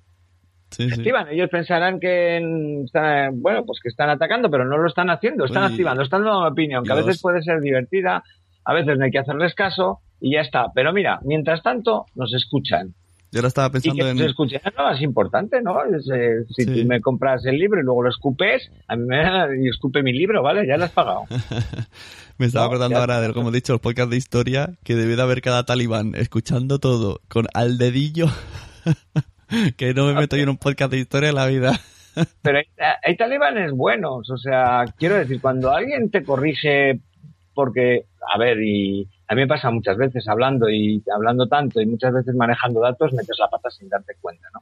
Cuando alguien te la corrige, pues bendito sea el corrector, bendito sea el podcast que nos permite además sin ningún tipo de miramiento ¿eh? como dicen los de la guardilla, perdón por haber nacido, y os cuento que sí, que efectivamente el dato este mm, me lo han criticado, lo he comentado, lo he mirado y sí, tienes razón. Perdona, metimos la pata. Ya está, eso, eso está bien, ¿no? En los medios de comunicación meten la pata y ahí se queda. ¿eh? He visto meteduras de pata y nadie corrige nada y nadie te dice nada. Si alguien se ha comido esa metedura de pata, se la ha tragado. Mm, aún dicen que lo han hecho bien. Sí, no, no, claro, claro, ahí no... Ahí nadie se rectifica rara, rara vez, como ves. No, sobre todo rectificar una información que se ha dado. Antes aún se hacía, ahora ya cada día se hace muchísimo menos, ¿no? Aquí se dice una burrada y la pechugo porque soy el presentador de Telecinco. Y ya está, porque lo hemos dicho. Bueno, y para terminar, ¿qué tal? ¿Qué opinan tenéis de los, de los eventos varios que se reúne gente aficionada al podcasting? Aunque suelen decir, ah, se reúnen siempre los mismos. Bueno, eso lo dirán los que bueno, no van. porque vendrán los mismos, pero las carreteras están abiertas para todos. Claro, pero yo digo, eso eso lo dicen los que no van, el de van los Claro. mismos. Yo, yo hay una cosa que, que cuando alguien hace algo, es que está haciendo algo. Entonces, qué fácil es criticar que hace algo. Yo Mm. pienso que si tú haces algo y no lo haces bien, yo lo que debo hacer es algo mejor y decirte, mira, por aquí. Y coger lo que tú ya habrás hecho, que seguro me va a servir y mejorarlo. Y decir, mira, era por aquí. No, eso es lo que yo creo que tiene que servir, pero no para, para trastear, ¿no? En Zaragoza tenéis ahí un montón de, de eventos, Entonces, ¿no? una- lo que pienso es que los eventos son cosas que hace la gente de aquí con el fin. eh, voy a hablar de Aragón Podcast, ¿no? Nosotros nos juntamos porque éramos una pandilla de podcaster que nos íbamos conociendo y queríamos unirnos y queríamos hacer cosas juntas y empezamos a hacer las podcasts Ambier, que eran juntarnos y hablar. Y en una de esas decidimos que había que hacer algo más serio. Y decidimos que nos gustaría divulgar el podcasting y que una buena forma de divulgar el podcasting era hacer directos en un bar y invitar a los podcasters, por supuesto, a que vinieran y lo pasaran bien y, y tratarlos lo mejor posible para que su jornada aquí fuera lo más agradable. Creo que se ha logrado las dos veces que se ha hecho y si alguien encuentra algo mal en esto, pues yo lo único que le digo es vente para acá y me lo cuentas. Pero vente, vente, pásate el día con nosotros y luego lo criticas si quieres. O haz tú otro mejor. Claro, hay, hay dos vertientes, está claro. Sí, esto es como lo de los premios o no sé qué. Pues sí, a ver, criticar se puede criticar, todos, todos tenemos opinión. Si la opinión se da bien, una crítica es bien recibida. Ahora, cuando se opina cómo se tiene que hacer algo, porque esto lo habéis hecho así y se hace así, hazlo tú, Rico. Porque a la hora de hacer una cosa, lo que la gente no sabe es que tú vas amontonando ladrillitos, ladrillitos, ladrillitos, y esa cosa se llega a complicar tanto que desde fuera se ve de una forma. Pero si no sabes toda la construcción que lleva dentro, tú dices, joder, pues mira, después de hacer todo esto, lo mejor que he podido hacer es esto, pero es que no hay otra. Se tiene que quedar esto. Y viene alguien que te dice, ¿cómo pones eso ahí? Tendrías que haber puesto mejor otra cosa. Y tú dices, sí, ya. Lo que pasa es que no podía y puse esto. Es como las obras, ¿no? El abuelo que está ahí, que no. Claro, que una cosa es decir cómo se tiene que construir un castillito con cerillitas y otra cosa es hacer el castillito con cerillitas. Seguramente cuando tú estás fuera lo ves súper fácil, pero ¿por qué pegas aquí? Le subes por aquí, pero anda, ponte a pegar las cerillitas, ¿no? Entonces, yo lo que opino de los movimientos y de, de que hayan aparecido tantas as- asociaciones, me parece que no hacen ni más ni menos que cubrir lo que para mí es el podcasting. Eso es interac- interacción y libertad. Yo creo Y que grupos es- haciendo cosas en todas Sí, partes. Yo creo que es necesario el, el que la gente esté unida y haciendo cosas, porque además a partir de una se han ido, se han hecho otras y otro, y otros se motivan y se van contagiando y, y cada vez se va mejorando y se va Mejorando, y, luego pueden ser, el tener, el tener asociaciones locales es, es una muy buena referencia para trabajar luego Claro. con la asociación nacional. Tener enganches para por la selección nacional organizando cosas, pues tiene que recurrir a cosas de Aragón o cosas de, Galicia y ahí tiene su selección que le puede favorecer lo que sea en un momento determinado para la gala o para lo que cojones quiera ser. Es decir, que es que volvemos a lo mismo. Eh, si los podcasters actú- interactúan, que los podcasters tengan asociaciones por toda España, mucho mejor para interactuar, ¿no? Claro. Para organizar cosas. En un sitio hacen las Bermud no sé qué, en otro la que Miriña Podcastil. Pues qué puta madre. Y ojalá pudiera ir a todas. Si no voy es porque no puedo y porque tengo otras cosas que hacer, pero de, verdad que a cada evento podcasteril me encantaría acercarme porque Claro. no puedo mucho y esta vez sí me voy a acercar por fin al JPod que me está costando un esfuerzo, pero lo he logrado. Y la verdad es que una de las cosas que me anima es que las JPOZ aquí es, es una maravilla ver a la gente de fuera venir y pasarlo todos y que estamos todos comiendo. Fuimos 25, 35 personas comiendo la última vez y todos nos conocíamos, todos nos tratábamos, estábamos. Yo es de esas comidas de 35 personas que no me suenan a una boda, que me sonaba a una reunión familiar. Entonces se decía cosas, se decía un chiste de una mesa a otra, se preguntaba, oye, le he pedido tal, ¿qué tal está? No sé, ese tipo de cositas, ¿no?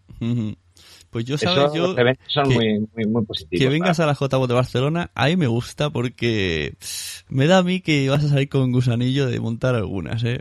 Porque tú ya tienes mucha experiencia en montar cosas, te, ha gustado montarla de esto, y yo Eh. creo que como, como hemos planteado las de Barcelona, te van a gustar porque es muy... Yo siempre he dicho que... o sea, yo Ya fui a, mirando ya la planificación que fui a las sí. de a las de Madrid y sí que o sea paulatinamente se han ido subiendo de nivel no y ya creo que en Madrid hubo un nivel a la que los propios podcasters no estamos estaba más a nivel ya de podcasters que cobrasen no como todo muy serio un montón de charlas todo estuvieron vamos perfectas pero yo creo que no estaba la gente estaba por hablar entonces, eh, luego cuando fui a, a lo de Zaragoza, yo dije, ostras, yo creo que mi idea de JPOT es, es la mitad. Ni lo de Madrid, ni lo de Zaragoza. O sea, cogemos eh, los talleres y los podcasts de Madrid y el parloteo de Zaragoza y lo metemos en un, en un local, no, no en un bar.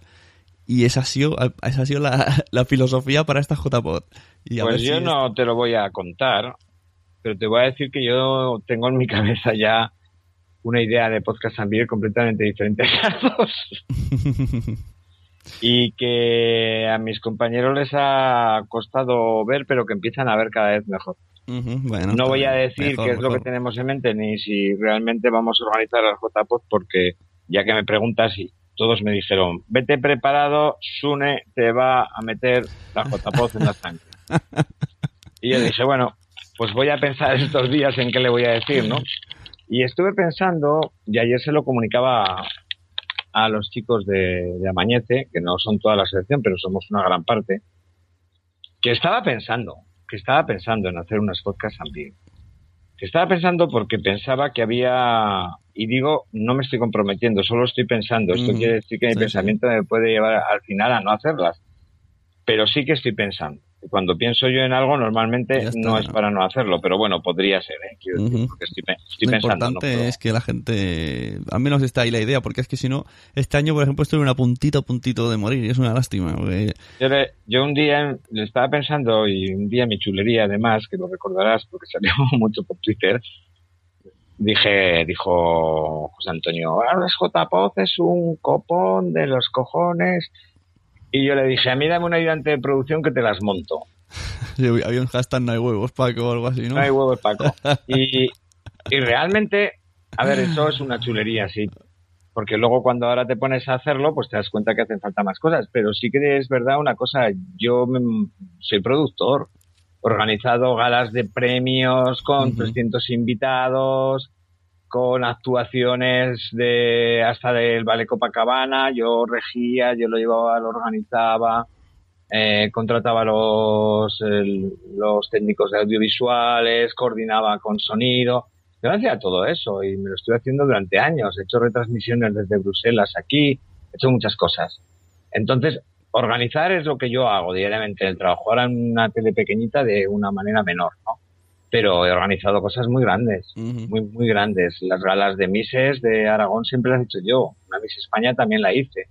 Eh, he organizado todas las galas del deporte aquí, he organizado galas de Fitur, o sea, he hecho programas en directo en la calle que yo me los he construido, me los he guisado, me los he comido y después con todo eso he coordinado los hoteles de los invitados, venir, tal, los presentadores, las cámaras que irán a grabar por la mañana, todo esto en la Expo hice, un programa que se hacía diario desde allí, donde venía invitados, yo tenía de invitados, de hoteles, de horarios, de logísticas, de los técnicos, absolutamente de todo. Entonces, sé lo que es organizar, es, un, es la muerte, pero tiene un veneno, tiene un veneno que cuando te enganchas la adrenalina que te hace subir es una maravilla. Y cuando acabas, normalmente yo siempre que acabo alguna producción gorda, acabo como deprimido. Dice, ya no lo hago más, pero luego, luego ya... No, no, no, no, no, no, no, que va. Acabo pensando, era otra mejor, porque acabo como deprimido de... No ya se ha acabado y joder,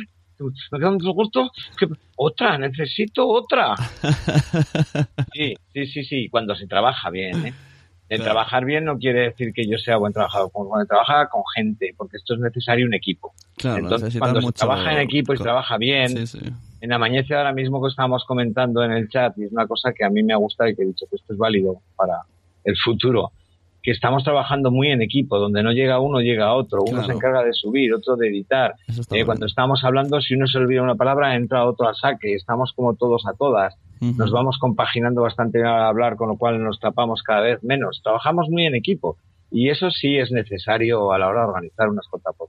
Un equipo de cuatro o cinco personas básicas, luego colaboradores y, Ujú. y Sí, ayudantes, bueno, sí. pero cuatro o cinco personas que tienen que estar unidas a muerte y que el día de las JPOD tiene que tener en su cabeza, pues eh, de esas cuatro, uno tiene que llevar prácticamente todo en la cabeza, que es el jefe de producción, y las, otras cuatro, y las otras cuatro todos sus eventos locales marcados.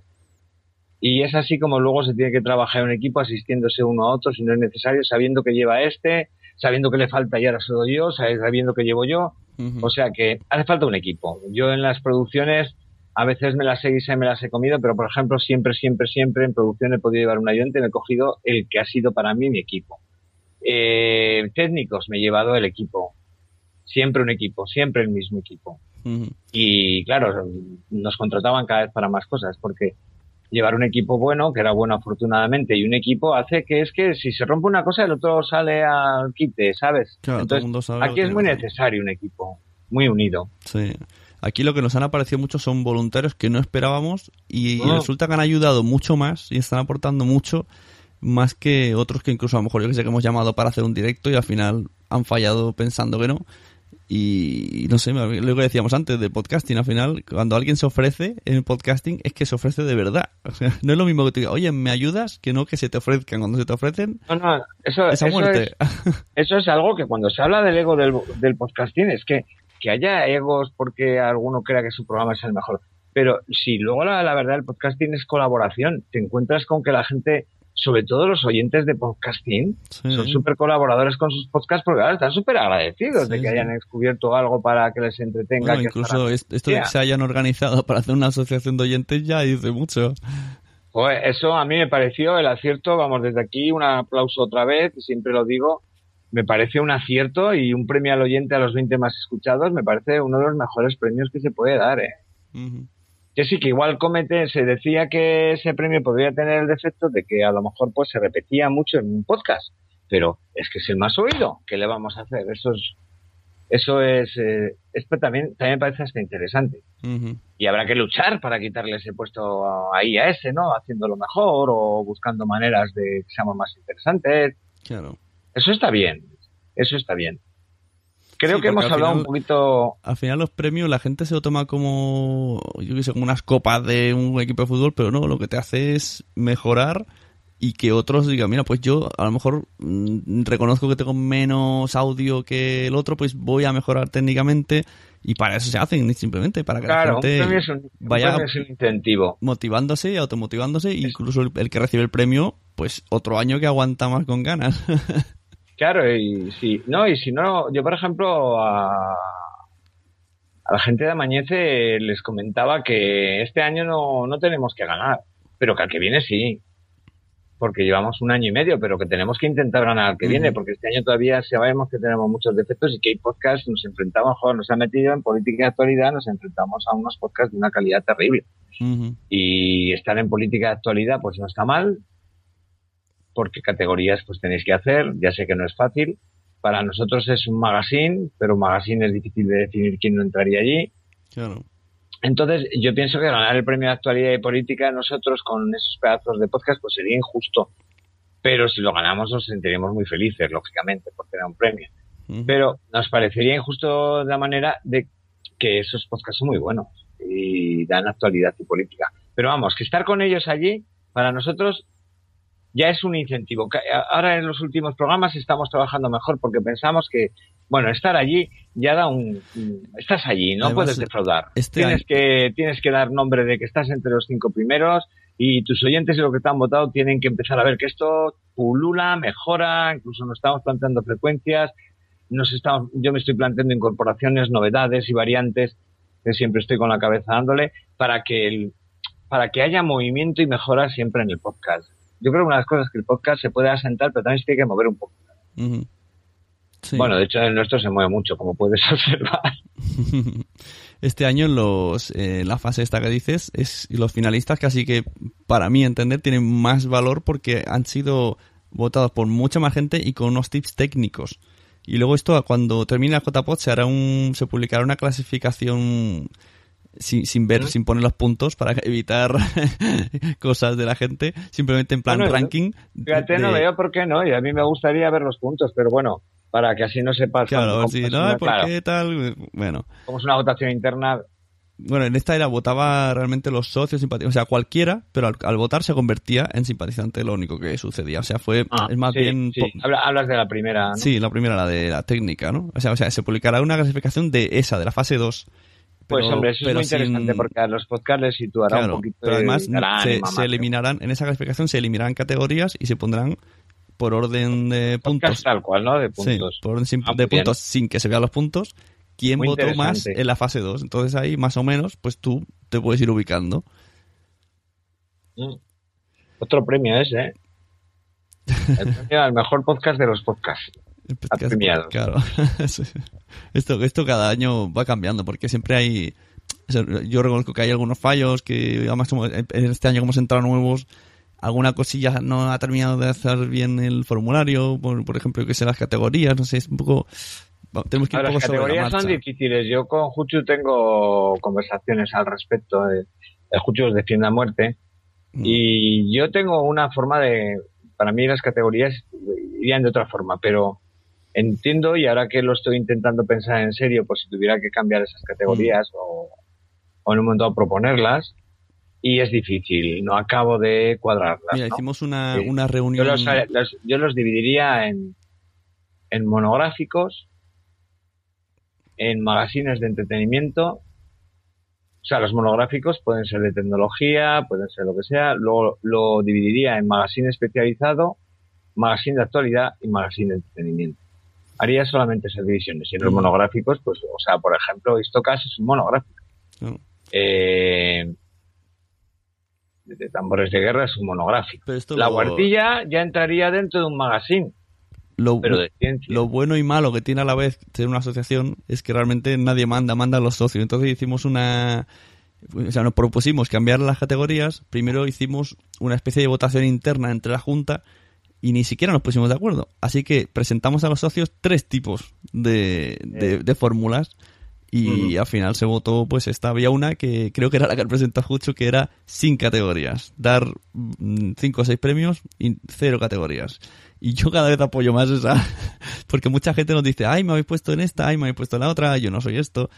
Es que al final... Coger, y, todos los podcasts y hacer una valoración de todos los podcasts y los cinco mejores. Claro, y al final un podcast categorizarlo es, hay algunos que sí están muy identificados pero otros no. Otros por ejemplo el de este de Shumeko no que es que realmente no sabes porque claro yo, yo lo hablaba con él el otro día y, y yo le decía que por lo menos los que yo escucho son monográficos.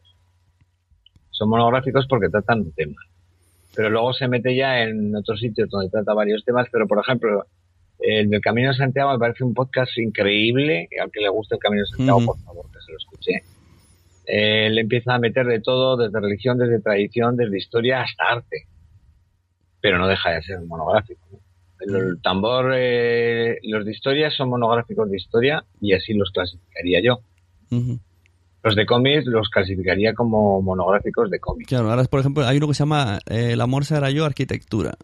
Pues, yo, no sabría, son un montón de arquitectos que se han reunido y hablan de arquitectura. El último que están preparando, ya me han dicho, en honor a JPOT la van a preparar arquitectura de Barcelona. Ah, y, entonces digo, esto... ¿Van a hacer directo o no? No, no están en directo, pero sí que está nominado a los premios, eso sí. Pero directo no son unos gallegos en general, como siempre cuando hay colaboraciones son un poco repartidos. Ahora tienen uno que han fichado que era podcaster de aquí de España, se fue a vivir a, a Nueva York y lo tienen desde allí para que les explique un poco las cosas desde allí. Y esto digo yo, esto realmente no sé dónde categorizarlo en... Monográfico, monográfico de arquitectura. Es un monográfico. Yo pienso que cuando se trata de un tema, esos son monográficos. Yo creo que esto tenemos que reunirnos con los socios y, y hablarlo entre todos. Algo, algo hay que hacer. Pero sí, sí, es difícil. O sea, quiero decir, yo lo veo, lo veo muy limitado y lo he cerrado en tres o cuatro categorías. Pero claro, sí, hay cosas que dices, ¿dónde la meto? Pero vamos, que sí que hay monográficos, lo que llamamos historia, ciencia y tal, son monográficos de historia, son monográficos de ciencia. A lo mejor, por ejemplo, la guardilla entraría dentro del magazine de ciencia, porque tienen secciones, una duración de tres horas y no hablan de un solo tema. Pero entonces, claro, tú estás hablando no de categoría, sino de formato. Sí, exacto. Es que creo que me has cogido muy bien.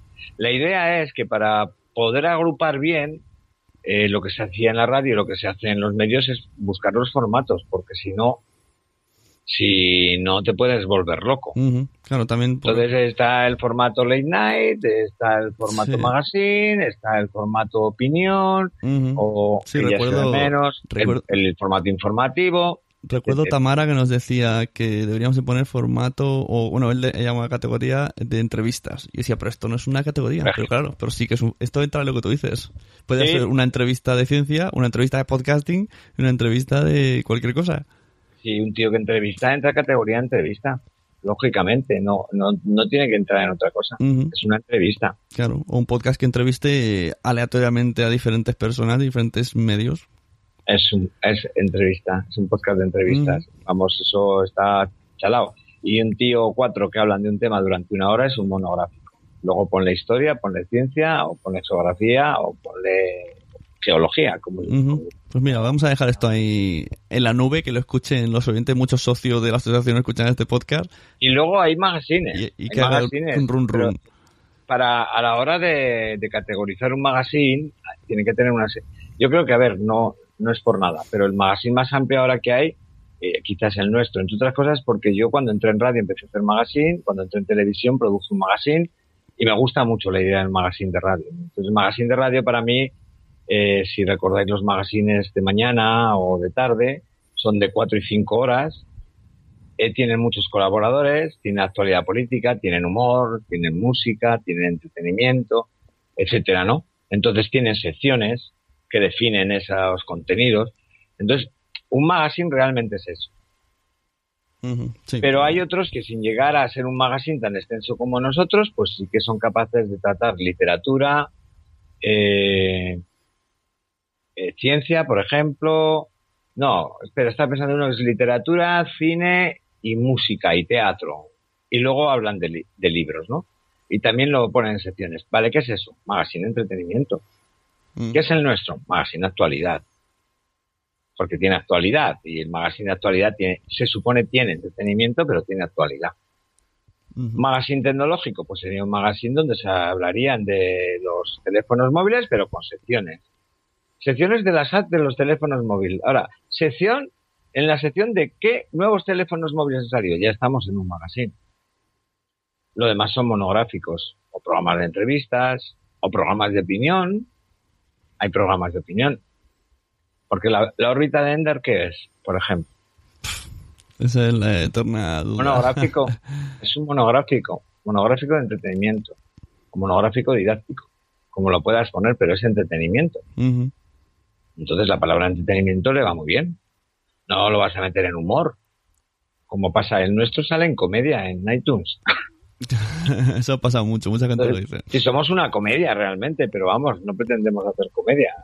De hecho, una de las de las formas de que presentamos a los socios, que fue la que yo propuse, estudié cómo están categorizados en iTunes, cómo están categorizados en Evox y en Spreaker. Y ya dije, madre mía.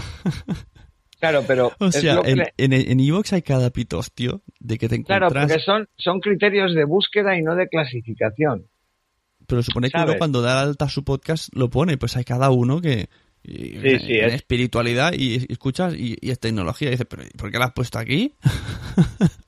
Sí, no, porque yo es que es lo que digo, que no categorizan, sino que lo que hacen es eh, agruparlos en búsquedas. Es decir, que todo el mundo tenga los de ciencias, que todo el mundo tenga los de sanidad y, y los van diferenciando. Entonces, vos a mí al principio me era un cacao a la hora de buscar cosas, ¿no? Fundamentalmente por eso, porque en ciencias te pone misterio, te pone, te mete un montón de cosas. Y sobre todo porque hay muchas raíces y subraíces, ¿no? Entonces, yo creo que eso está bien porque ayuda mucho a buscar.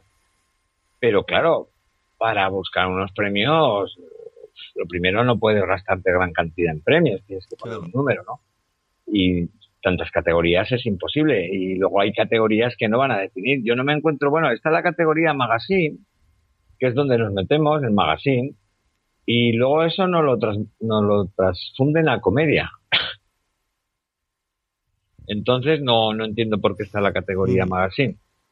Sí, a mí me pasa parecido. Podcasting se lo meten en tecnología, entonces ahí no tengo nada que hacer. Ah. Tecnología es donde está en España el top de podcast, que hay tantos y los que más, más, más de oyen son. Eso tienen criterios de búsqueda bastante complejos que luego no son muy, no son muy útiles. Entonces, yo lo que hago siempre es buscar el título del podcast y me dejo de hostias. Claro, sí, sí, mejor. Lo que me ofrecen a veces, sí, esto, te sugerimos audios, a veces aprovecho y oigo alguno, ¿no? Pero en, en iTunes yo siempre he buscado. He buscado y eso sí viene muy bien. A mí me gusta mucho lo de relacionar. La aplicación Las personas que se han descargado, se han descargado. Eso es verdad. Tienes y, luego, y luego tienes una pestaña que es relacionado. En la aplicación de iVoox me acuerdo que sacaron una cosa que era una opción que tú decías, ¿cuánto tiempo libre tienes? Ponías 15 minutos. Ah, sí, sí, sí. Eh, ¿Cómo estás? Eh, contento. y te sacaron unos, unos, podcasts. Yo nunca he empleado esa app porque me parece ridícula.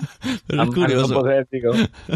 Y ojo que yo ahí vos la voy a defender. O sea, la voy a criticar muchísimo, muchísimo, porque el servicio que da no es todo lo bueno que podía ser. O que debería de ser, ¿no? Y lo digo sobre todo para los que hemos decidido o decidimos en su momento pagar la cuenta premium. Eh, no me funcionaba bien y cuando les mandé un escrito para explicar lo que me pasaba, me dijeron que utilizara Audacity ya vería cómo, cómo con un programa de edición me resultaba mejor. Entonces les tuve que explicar en una carta que llevaba muchísimos años como músico, como técnico, como productor, que trabajaba en televisión y que el problema estaba en el reproductor de ellos y en la subida, que tenía un reproductor mono y que por alguna razón mm, la subida deformaba el audio. Mm, Respuesta. Bueno, todo esto puesto, eh, puesto por, según unos técnicos que me dicen que el IP de no sé qué, no sé cuántos, pues una carta diciéndoles tenéis este problema y yo como cliente os digo cuál es para que lo solucionéis. No me han contestado. Pero luego tengo que reconocer que tiro mucho de ahí para escuchar. Mm. Sí, yo, Porque yo, que no es una plataforma ahora mismo, eh, pues chico, que encuentras todo eso. Yo empleo casi más iVoox que iTunes. Yo siempre digo que iVoox eh, para mí es la, top en podcasting, pero que podría y, debería mejorar. Está como... se ha quedado en el pasado. sí, sí. Y una cosa, aquí hablando entre podcasteros, es una cosa del principio, y ahora me estoy a preguntarte. ¿Tú qué opinas de lo de, comercializar el podcast en España? ¿Qué crees que pasará con esto? A ver, eh, ¿qué, opinas que significa? ¿Que si yo quiero o en general? No, que, si crees que pasará, si podrá pasar, si sería útil. Hombre, imagino que si tú tienes un programa que haces todos los días y te gustaría hacerlo en serio, quisieras profesionalizarte, Yo creo que, que, el otro día el otro día justo tuve en este en, la zona que hacía traje a un chico de marketing y me explicó y me ha como, como que tengo una ventana abierta más en la mente que no tenía, ¿vale? Lo que sí que tengo claro es una cosa, para hacer eso tiene que ser un programa que, o sea, si quieres ganar dinero tienes que sudar. O sea, es como tomártelo como otro trabajo, no vale venir una vez. es, que, es que eso es lo que digo. Es que ganar dinero yo le llamo de otra manera, le llamo profesionalizarse. Es decir, tú ya no haces. Claro, pero no es lo mismo. Hacer, no es lo mismo hacer un podcast un mes, luego pasando meses y no lo haces, que decir, mira, cada lunes voy a sacarlo. O sea, ya comprometerte ya no con la audiencia. Comprometerte. No, trabajar en eso. Exacto. Aparte que, que si tú coges un patrocinador en condiciones, te hará firmar algún contrato y que no dejes tirado. Entonces, a partir de que tengamos esa mentalidad, yo creo que sí que pueden salir las cosas bien. Tiene que haber muchas maneras, pero hay que perder mucho tiempo en buscar. Yo creo que para mí ahora Carne Cruda está generando un precedente. Y claro, es carne cruda, ¿no? Es carne cruda, sí. Y son buenos, y han estado en la serie, tienen muchos oyentes, pero aquí va a haber podcasts que van a ir cogiendo oyentes con el paso del tiempo y que se podrán permitir hacer cosas parecidas. ¿eh? Otra cosa es cómo funciona en España esto. Yo pienso que para que esto funcione, eh, el podcast tiene que tener una audiencia exagerada. Claro. Si no, no funcionaría. Y desde luego, los que vayamos a tener mil o mil quinientas descargas, malamente nos vamos a poder hacer un duro con esto. Esto lo, comentaba el otro día con este chico. Eh, quizás miramos a, demasiado alto, ¿no? ¿Por qué tenemos que esperar que nos patrocine, yo qué sé, Coca-Cola, cuando yo puedo pedir patrocinio a tiendas de mi pueblo o a tiendas de mi comunidad? y serviría igual. Pido, pido a tres o cuatro tiendas que me acabe consiguiendo, yo qué sé, 300 euros. A mí, yo más contento con la castaña. tiendas de amiguetes. Claro, todo es empezar por abajo y sobre todo tener la conciencia de que a partir de ahora esto ya no es solo un hobby, ahora es un hobby, pero ya no puedo... Yo, yo, para mí es un hobby y es un desahogo, porque eh, ya te digo que cuando llevas casi 20 años en los medios de comunicación eh, y te gusta la comunicación, la presión de los medios de comunicación, pues, uff, de pronto oyes una noticia que la da tu mismo periódico que te repatea las tripas, o te dicen hay que sacar esto que te repatea las tripas. De pronto en el podcasting, tío, era una, una liberación terrible, ¿no? Y entonces yo lo hago por eso, fundamentalmente no me importa pues tener que perder incluso dinero a veces para hacerlo, porque hay que poner dinero. Hay que poner dinero ahí. Pero pienso, pienso que si yo quiero hacer que el podcast siga mucho, quiero. Me parece que va a ser tan difícil llegar a los límites de audiencia que me gustaría tener. Pero si lo logro, entonces me lo plantearé. Si tengo 350.000 personas que dicen que me siguen y que les gustaría oírme todos los días, pues me lo tendré que plantear. Sí, decirles, vale, venga, vamos a echar un eurico cada uno. Un eurico cada uno. Y hago un programa todos los días. Eso también favorecería una cosa muy curiosa. Y es que si, por ejemplo, los podcasting empiezan a estar financiados y pueden hacer un podcast diario, tú tendrás la gran oportunidad de ir a tu casa y descargarte el podcast del día de los seis o siete preferidos. Y todos los días tendrás actualización. O sea, que el marco es muy interesante. Yo no veo que en España, hoy por hoy, la revolución que de la que habla el artículo al principio, y que es un artículo muy interesante, me mandó mi jefa. Ya mi jefa esto se lo conté antes, decía, el podcasting va a ser una revolución va a ser una revolución porque es información de una manera que no se da y que no es como el blog, porque no la tienes que leer, cierras los ojos, te vas por la calle andando y te la cuentan. Entonces, va a tener importancia de la misma que la radio tuvo muchísima importancia, ¿no? Y a la larga no solo no solo estarán dando opinión tan fuerte como los medios de comunicación, sino que es imposible que muchos vivan de ello. Y el otro día me mandó ella este artículo. Entonces ella te lo envió a ti, tú a Juchu, Juchu a mí. Y ella me decía, ¿qué dices? ¿Qué dices? ¿Qué dices? ¿Qué dices? Y de pronto, además teníamos ahí una pequeña bronca de trabajo, ¿no? Y fue una forma de hacer las paces. Me mandó un correo y me dijo, ándale, lee que esto te gustará. Y era como, pues tiene razón Paco, ¿no? Y yo eso lo vi y dije, sí, vale, esto era lo que yo pensaba. Pero claro, en América es más fácil que aquí pero yo creo que aquí eh, una de las cosas que antes mencionaba es que la, audiencia es muy fiel a los podcasts. Cuando nos cogemos una audiencia, los tenemos ahí y si nos desbarramos nos lo van a decir para que no nos desbarremos y van a estar siempre ahí. Están más como unos colaboradores del programa, opinando, disfrutando y como parte más del programa, ¿no? Yo intento que haya un ambiente de fiesta del cual participe el que está escuchándolo también, ¿no? Y entonces, todo eso genera una comunidad. Y si esa comunidad se hace grande, pues lógicamente esa comunidad va a entender que para mantenerse y que pueda tener más vicio de algo que le gusta, pues debería de apoyar a esa gente que gratuitamente quiere hacerlo un poquito mejor, dedicarle más tiempo, salir todos los días, etcétera. Yo creo que tengo mucha curiosidad y algún día Pero intentaré... bueno, estoy hablando de utopía, ¿eh? yo creo. algún día intentaré averiguar es cómo se mueve el podcasting en, en países de Europa, es decir, de Portugal, Francia, ir aquí a los de al lado. Porque, claro, siempre decimos, no, Estados Unidos, claro, Estados Unidos sabemos que no sé por qué motivo son la hostia en todo.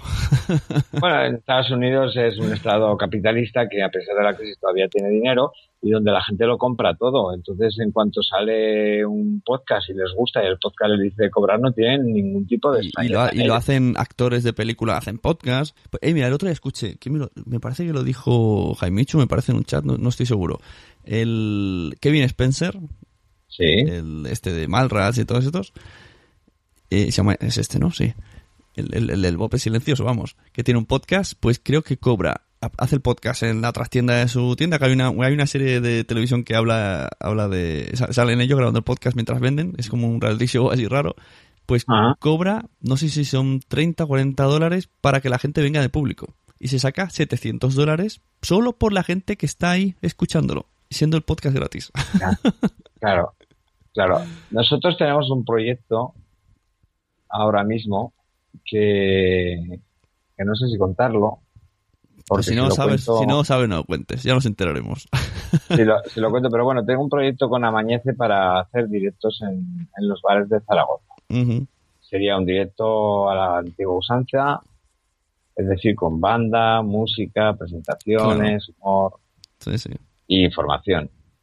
Ya estuvimos hablando el otro día con un par de bares que estaban interesados en el tema. Lo que pasa es que si a organizar esto hay que organizar las JPO, las Claro. Y ir a trabajar todos los días y además salir de vez en cuando a ligar y tocar. Pues, claro, eso es que la gente me hace gracia cuando eh, te dicen, yo que sé, ah, pues yo lo montaría a JPod tal. A ver, porque hay que tener en cuenta que la gente, aparte de hacer todo lo que hacemos y seguimos aquí al micrófono grabando, la gente sigue teniendo sus vidas y sus Sus padres vidas. y sus hijos y sus hermanos. Sí, la JPO requiere mucho tiempo de pensar, de marcar logística, de visitar gente, de buscar cosas, de mirar que te salgan las cosas lo más barata posible, de tener los mayores apoyos, de crear una logística después buena para la gente que llegue. ¿no? Y lo que y, y relacionando con lo que hemos dicho antes de, de economizar, yo con, con este año montando la JPod que no hemos conseguido ni un patrocinador que no fuera conocido del podcasting, porque los que hay todos han sido o gente que oye podcast y mediante su empresa nos han dado, o podcast que han donado, o yo que sé, la Spreaker que nos ha ayudado, pero ni una empresa de fuera que no Ah, no interesa. O sea, actualmente no interesa. Normal, no saben lo que es un podcast, ya lo sabrán. Esto es lo que, yo creo que esto es lo que le pasa al artículo, ¿sabes? El artículo habla un poco de esa explosión, porque ese tipo de empresas de las que tú hablas, que solamente meten, pues cuando hay unos niveles de audiencia X, etcétera, etcétera, pues no saben que es un podcast. El día que les digan que un podcast tiene 350.000 visitas y que es una de las cosas más oídas en Internet, por ejemplo, pues cambiarán de opinión. Mm, Por ejemplo, hay podcasts de, de tecnología, en concreto el que hace un amigo tuyo que se llama Daniel Sanz. A Daniel Sanz le invitan a las casas de tecnología a ver los nuevos aparatos, le mandan para que los pruebe. Mm. Porque las casas de tecnología son bastante más abiertas a hacer negocios, pero si te vas a ir a, pues no sé, a una cadena de hoteles, pues, pues no, entienden de pijamas. Entonces, el podcast es algo que está empezando y para que entre dentro del circuito de lo que es la promoción, el dinero, el marketing y demás, pues tiene primero que ser conocido y para eso tiene que tener un golpetazo. En el momento que un podcast dé un golpetazo, empezarán a girar la cabeza hacia allí Ujú. y tarde o temprano lo dará. Todo esto de carne cruda ya me parece un, muy, muy interesante porque puede atraer muchos oyentes. Si ahora les diera por meterse en podcast los de Carrusel Deportivo, imagínate. Me- imagínate que vienen con la COPE y que se les ocurre el formato podcast para no depender más ya de, de nadie en streaming y por online. Y que se van todos estos del Carrusel Deportivo. Imagínate una cosa de esas, ¿no? No estoy diciendo ninguna tontería. Carne cruda ha salido así. Sí, sí. Puede pasar, ¿eh? puede pasar. De hecho, ciencia.es está llevada por, no me acuerdo el nombre, pero este señor trabajaba en Radio Nacional de España haciendo dos programas de ciencia. Es que echaron, la- la que- y decidió montarse su, su televisión de ciencia, ¿no? Su La- podcast de ciencia. y Tienen ciencia.es, ciencias.com, perdón. Ujú. Una página recomendadísima para todos los amantes de la ciencia y para los amantes del audio, más. Es que es curioso, pero eh, de, como daño colateral, la crisis en España está, está haciendo que profesionales del medio se esté planteando muchas cosas, porque yo ya conozco varios que están metiéndose en podcast. El Extra Radio Claro. también nació así, el Extra Radio son un montón de periodistas que lo echaron de una radio local y se han montado un podcast. Claro. sí. Es que eso va a pasar. Es que eso va a pasar. Eso va a pasar porque son profesionales del medio y lo jodido de un profesional de una radio es que rompas con la radio. Porque o bien te vas a la competencia, si la competencia tiene sitio, o si no te quedas en la puta calle. Y si tienes un programa muy oído, te quedas en la puta calle a veces. Claro. Entonces, joder, ¿y si cojo el programa que he oído y hago un crowdfunding y me meto yo a mi rollo sin mi puto jefe y sin tener que bailarle el agua a nadie, ¿no? Eso es una opción, ¿eh? Mm. Es una opción. Hay muchos programas que cesan en las, en las radios y que se queda un equipo fuera y que, que a lo mejor una opción de buscarse las castañas no es acudir a otra emisora que a lo mejor no los cogen, sino hacerse un crowdfunding como ha hecho Carne Cruda o buscarse patrocinadores de los que tenían ya en la radio, traérselos y hacer su podcast. Claro. Poco a poco eso va a poder ir pasando. De hecho, con Carne Cruda ya estamos viendo el principio, lo que me dices tú. Ojo, ojo que se está moviendo, el, está cogiendo forma. El podcast es muy libre, entran muchas cosas, puede ser muy creativo. Y de cara a los medios de comunicación y a la radio le estás suponiendo que es una plataforma donde puede refugiarse. Es muy interesante esto. Muy interesante y que augura un futuro de los podcasts mucho más serio. Una de las cosas que antes comentábamos era que al principio, cuando yo escuchaba, que pues la calidad del sonido, de las Mm. voces, pero que el contenido te llegaba, pero joder, oye, ¿cómo ha evolucionado en dos años esto? verdad, eh? mucha Los gente- sonidos, El- el- el- el- la calidad de audio ha mejorado muchísimo, eso es verdad. muchísimo, la calidad de edición, el tono ya casi, no radiofónico, porque el tono del podcast para mí no tiene que ser radiofónico, pero bueno, tiene que tener una estructura, una matización, sí, para que no sea Incluso Es ahora los, la gente ¿no? que la gente que empieza el capítulo 1 ya dices, joder. Sí, sí, ya tiene nivel, ya tiene nivel. Y, y estoy oyendo uno que se llama Catástrofe Ultravioleta que yo estoy flipando. El Sí. nivelazo que tiene ese podcast de edición, Sí, de guion y de presentación. Lo lleva Javier Peláez, el del Arca, uno de los que participan, que ya era un tío que sigo porque lo hace muy bien, muy bien. Y hostia, eso, yo digo eso y digo, ¡buah! Estoy a mil años luz. Ujú. Y me encanta eso. Me encanta que oiga otros podcasts y diga, estoy a mil años luz, a currar, o sea, Claro, vamos, eso nos va a picar a todos. eso es verdad, ¿eh? Sí, claro, a mí me pica, a mí me pica, a mí me pica que otro suene mejor que el mío. Yo, en el que, en el momento que hice el programa, dije, hostia, estamos haciendo un falso directo que no funciona, habrá que hacer edición, habrá que hacer algo, pero no podemos seguir sonando así. Aquí ya hay nivel, yo no voy a ser el reportero que está aquí haciendo todo con un micro de cualquier manera, ¿no? O sea, eso incentiva y pica y se está notando y, y yo, por ejemplo, en Aragón viví el crecimiento de lo que es el rock, ¿no? Cuando empezaron los grupos de rock, empezamos aquí, éramos unos niñatos, no teníamos ni puta idea. Muchas veces nos dábamos paso con la mano porque no sabíamos medir bien los compases, ¿sabes? Y ahora, ahora hay unos grupazos en Aragón, bueno, los que han salido de esa época, algunos los conocéis. Los héroes, Eva Amaral, Ujú. los especialistas, eh, me dejo alguno más. Bueno, Radio Futura medio empezó por aquí también. O sea, que de pronto cuando y la nueva ola pasó lo mismo, se ve un montón de grupos de mierda de los cuales después ahora hay grupos muy bien asentados. Cuando un movimiento nace, lo primero que se hace es intentar hacerlo y luego como es nuevo hay que aprenderlo conforme se hace, ¿no? Claro. Hay que darle forma. Uno de los engaños más grandes era pretender traer la escuela de la radio al podcast. No, hay que dejar que el podcast crezca como podcast. Claro. Que puede tener similitudes en la radio, que por ejemplo la edición y el saber vocalizar va muy bien porque te entienden mejor, ¿vale? Pero que hay que dejar que el podcast crezca con esa frescura que tiene, con, con muchas veces un tío que se expresa mal o que habla así, pero te dice unas cosas interesantes. Hay que dejar que eso, que soy un taco y que soy una risa y un chiste malo. Eso es un poco espíritu del podcast que no tiene la radio y eso no hay que perderlo. Eso es verdad. Bueno, pues muy bien, muy interesante charla. Estas tenemos Bueno. que repetir más por ahí. A ver si en Barcelona nos pillamos, me pillas descansado. Bueno, sea difícil, ya sabéis que yo estoy por ahí para lo que queráis, ¿eh? sí, gracias, ya me dijiste. Sí, Ya sí. pasármelo bien, pero si hay que ayudar yendo a buscar algo que se ha olvidado no sé dónde o, o poner algo o sacar a los a los participantes al escenario porque tienen terror inconmensurable. y no- Pues sí, también tenemos, antes has dicho lo de la cámara, tenemos una chica eh, preparada con un equipo de cámaras que hará un, bueno, grabar Ah, pues, entrevistas. entonces, entonces, entonces yo voy a coger, yo quedaré con ella, ¿vale? Sí, porque le cogeré que me mande imágenes y haré Ah, vale. un resumen. Sí, haré sí. un resumen que lo sacaré en la tele, ¿vale? Claro, es que Lo ellos, ellos van a hacer, un resumen de 5 o 10 minutos para sacarlo en la tele. sí, ellos lo que quieren hacer es como un, como un reportaje, porque Ah, pues para- para me que pones en perdure. contacto con ellos en cuanto llegue. Ujú. Vale, Porque si, vamos, si os parece bien, lo sacaríamos en ZTV. claro, claro. haría, un, sí, haría un montaje y lo sacaría en ZTV, que ZTV, aunque es pequeñita, se ve en streaming, ¿eh? Claro. Ujú, Muy bien. Y se ve, mucha gente en streaming, además. Bueno, pues gracias por el ofrecimiento, gracias por, por venir a Sunecracio después. de- ya, ya no sé si son años o año meses.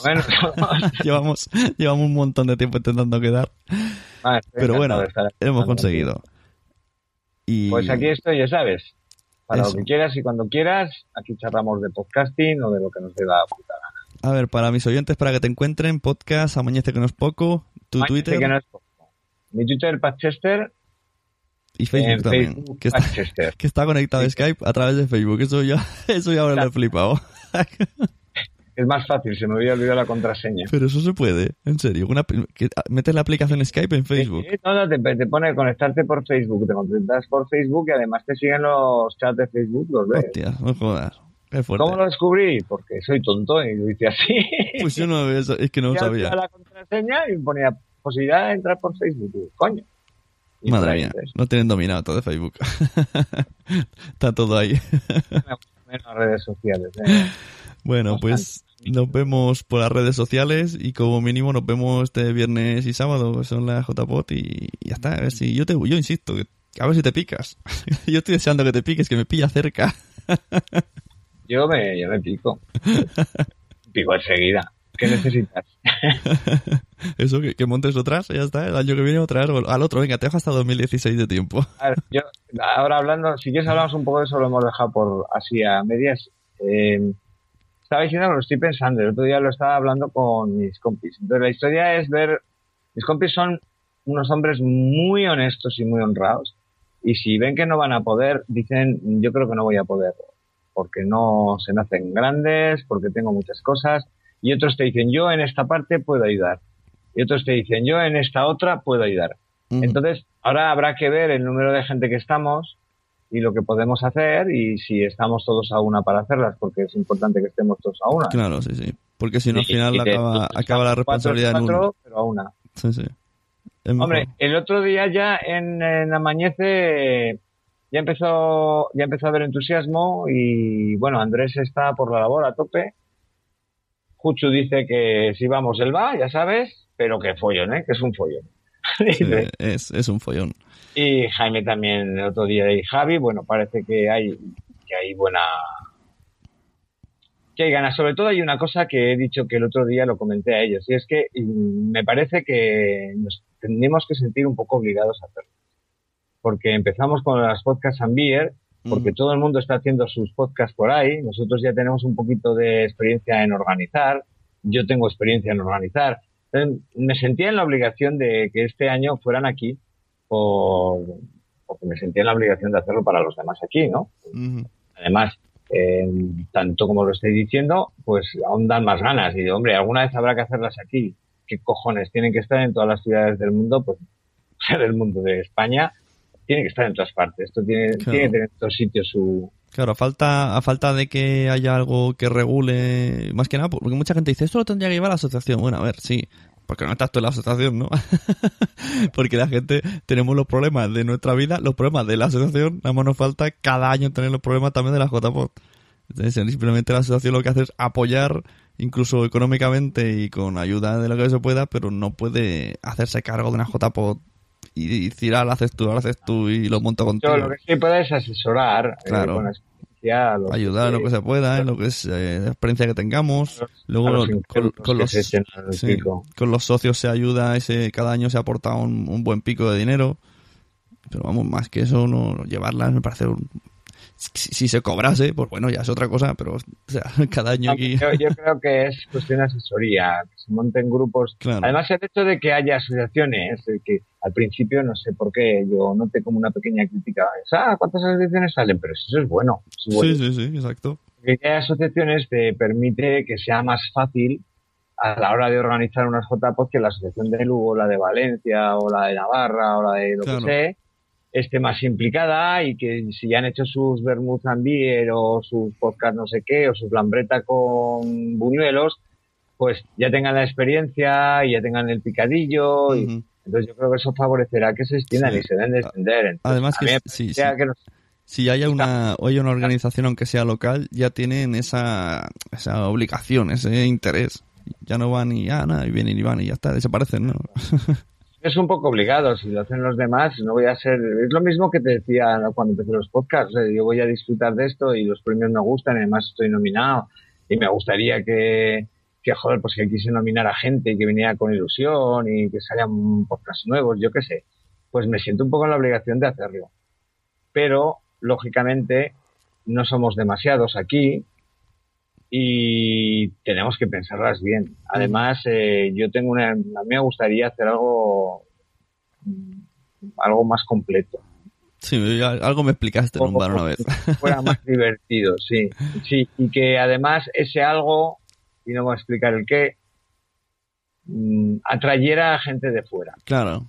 que hubiera cosas que pudieran atraer gente de fuera. Mira, yo tengo una gran, tuve una gran experiencia en una cosa que se llamó en Zaragoza, que fue única en España, que después intenté imitar en Madrid, pero no, se hizo igual, porque para eso hacía falta pues el espíritu de 20 personas que estuvieron trabajando durante dos años a una. Hicimos una cosa que se llamó en la muestra de pop y rock.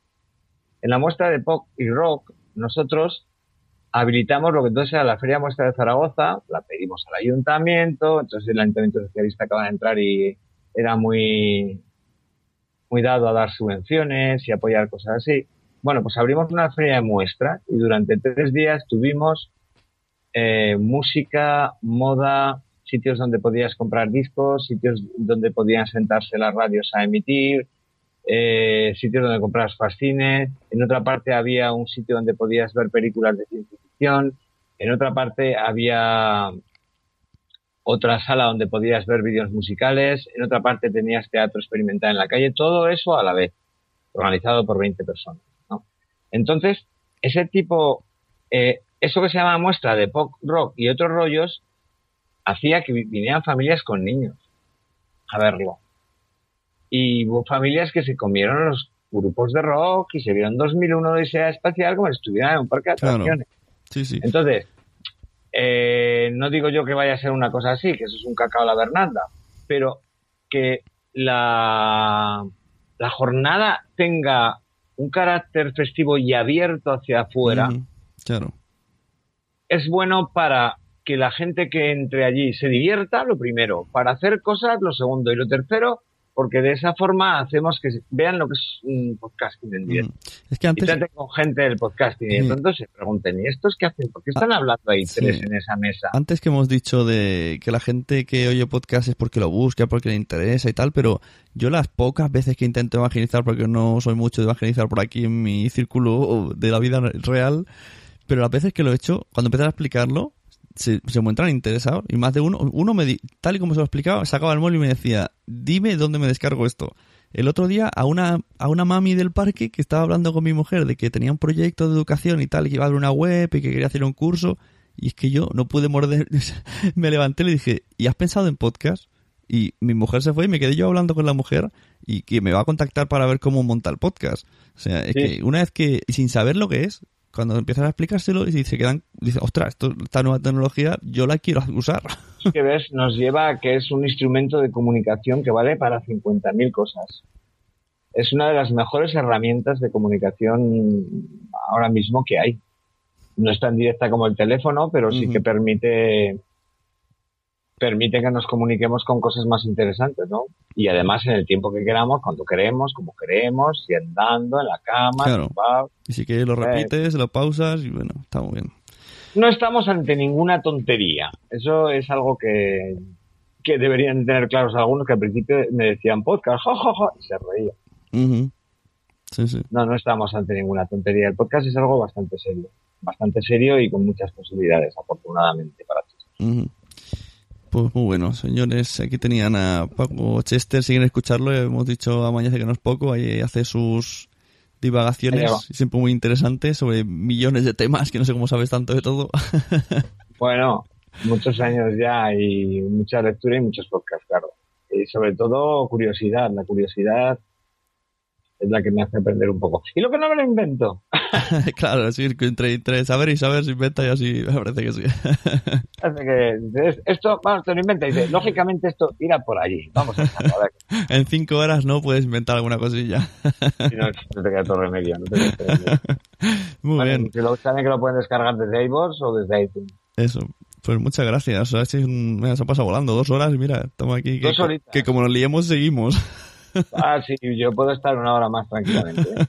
Yo no me Bueno. fío de que mi, mi niña pequeña se ha dormido a las 7 y me veo a las 5 viendo la tele. Sí, yo que- creo que es mejor que vayas a dormir para Por que si mañana acaso. cuando se levante tengas paciencia y la puedas Exacto, sí, sí, sí. y todo eso. No, ella duerme muy bien y muy seguida, pero, pero claro, duerme, Yo- se duerme tan mía- pronto, se duerme tan mía pronto que... Que se madruga demasiado. Malos hábitos, malos Claro, hábitos. Tienes claro. que enseñarle el, que tras, el de dormirse tarde y levantarse, o sea, dormirse pronto, tarde y levantarse tarde. El otro, el otro no cuela, el otro se duerme tarde, pero se despierta pronto, así que está destinado a madrugar. A estas edades, a estas edades es así. A mí, así. a mí Dios me ayuda mucho porque madrugo mucho. A mí no, me- a mí no me ha ayudado nunca, no he madrugado. madrugo todo lo poco que puedo. Muy bien. Pues muchas gracias de nuevo, Paco. Bueno, a ti por estar aquí en la Sunetacia. Oye, ha sido un placer, Sune, charlar contigo estas dos horas. Espero que no hayamos aburrido demasiado a nuestros oyentes. No, yo creo que mi audiencia agradece una buena charla de podcasting. Ya, ya saben lo que se exponen cuando le dan al play. Pues nada, que disfrutéis muchísimo con esto, esperamos. Y sin apagarlo y ya está. Que Y no pasa nada, no nos vamos a enfadar. Nos vemos y nos escuchamos por las redes, por los iBox, por los podcasts, por los Pocket Casts y por todas estas cosas que vamos, que saca- sacamos palabras más raras. Venga, pues, Hasta luego. hasta luego, buenas noches. ¿Te ha gustado este episodio? Pues vuelve al siguiente a por más. Y si te has quedado con muchas ganas, entra en nuestro premium. Quiero ser podcaster.com barra premium. Ahí tienes un montón de episodios más, además sin cortes y muchísimas cosas más extras.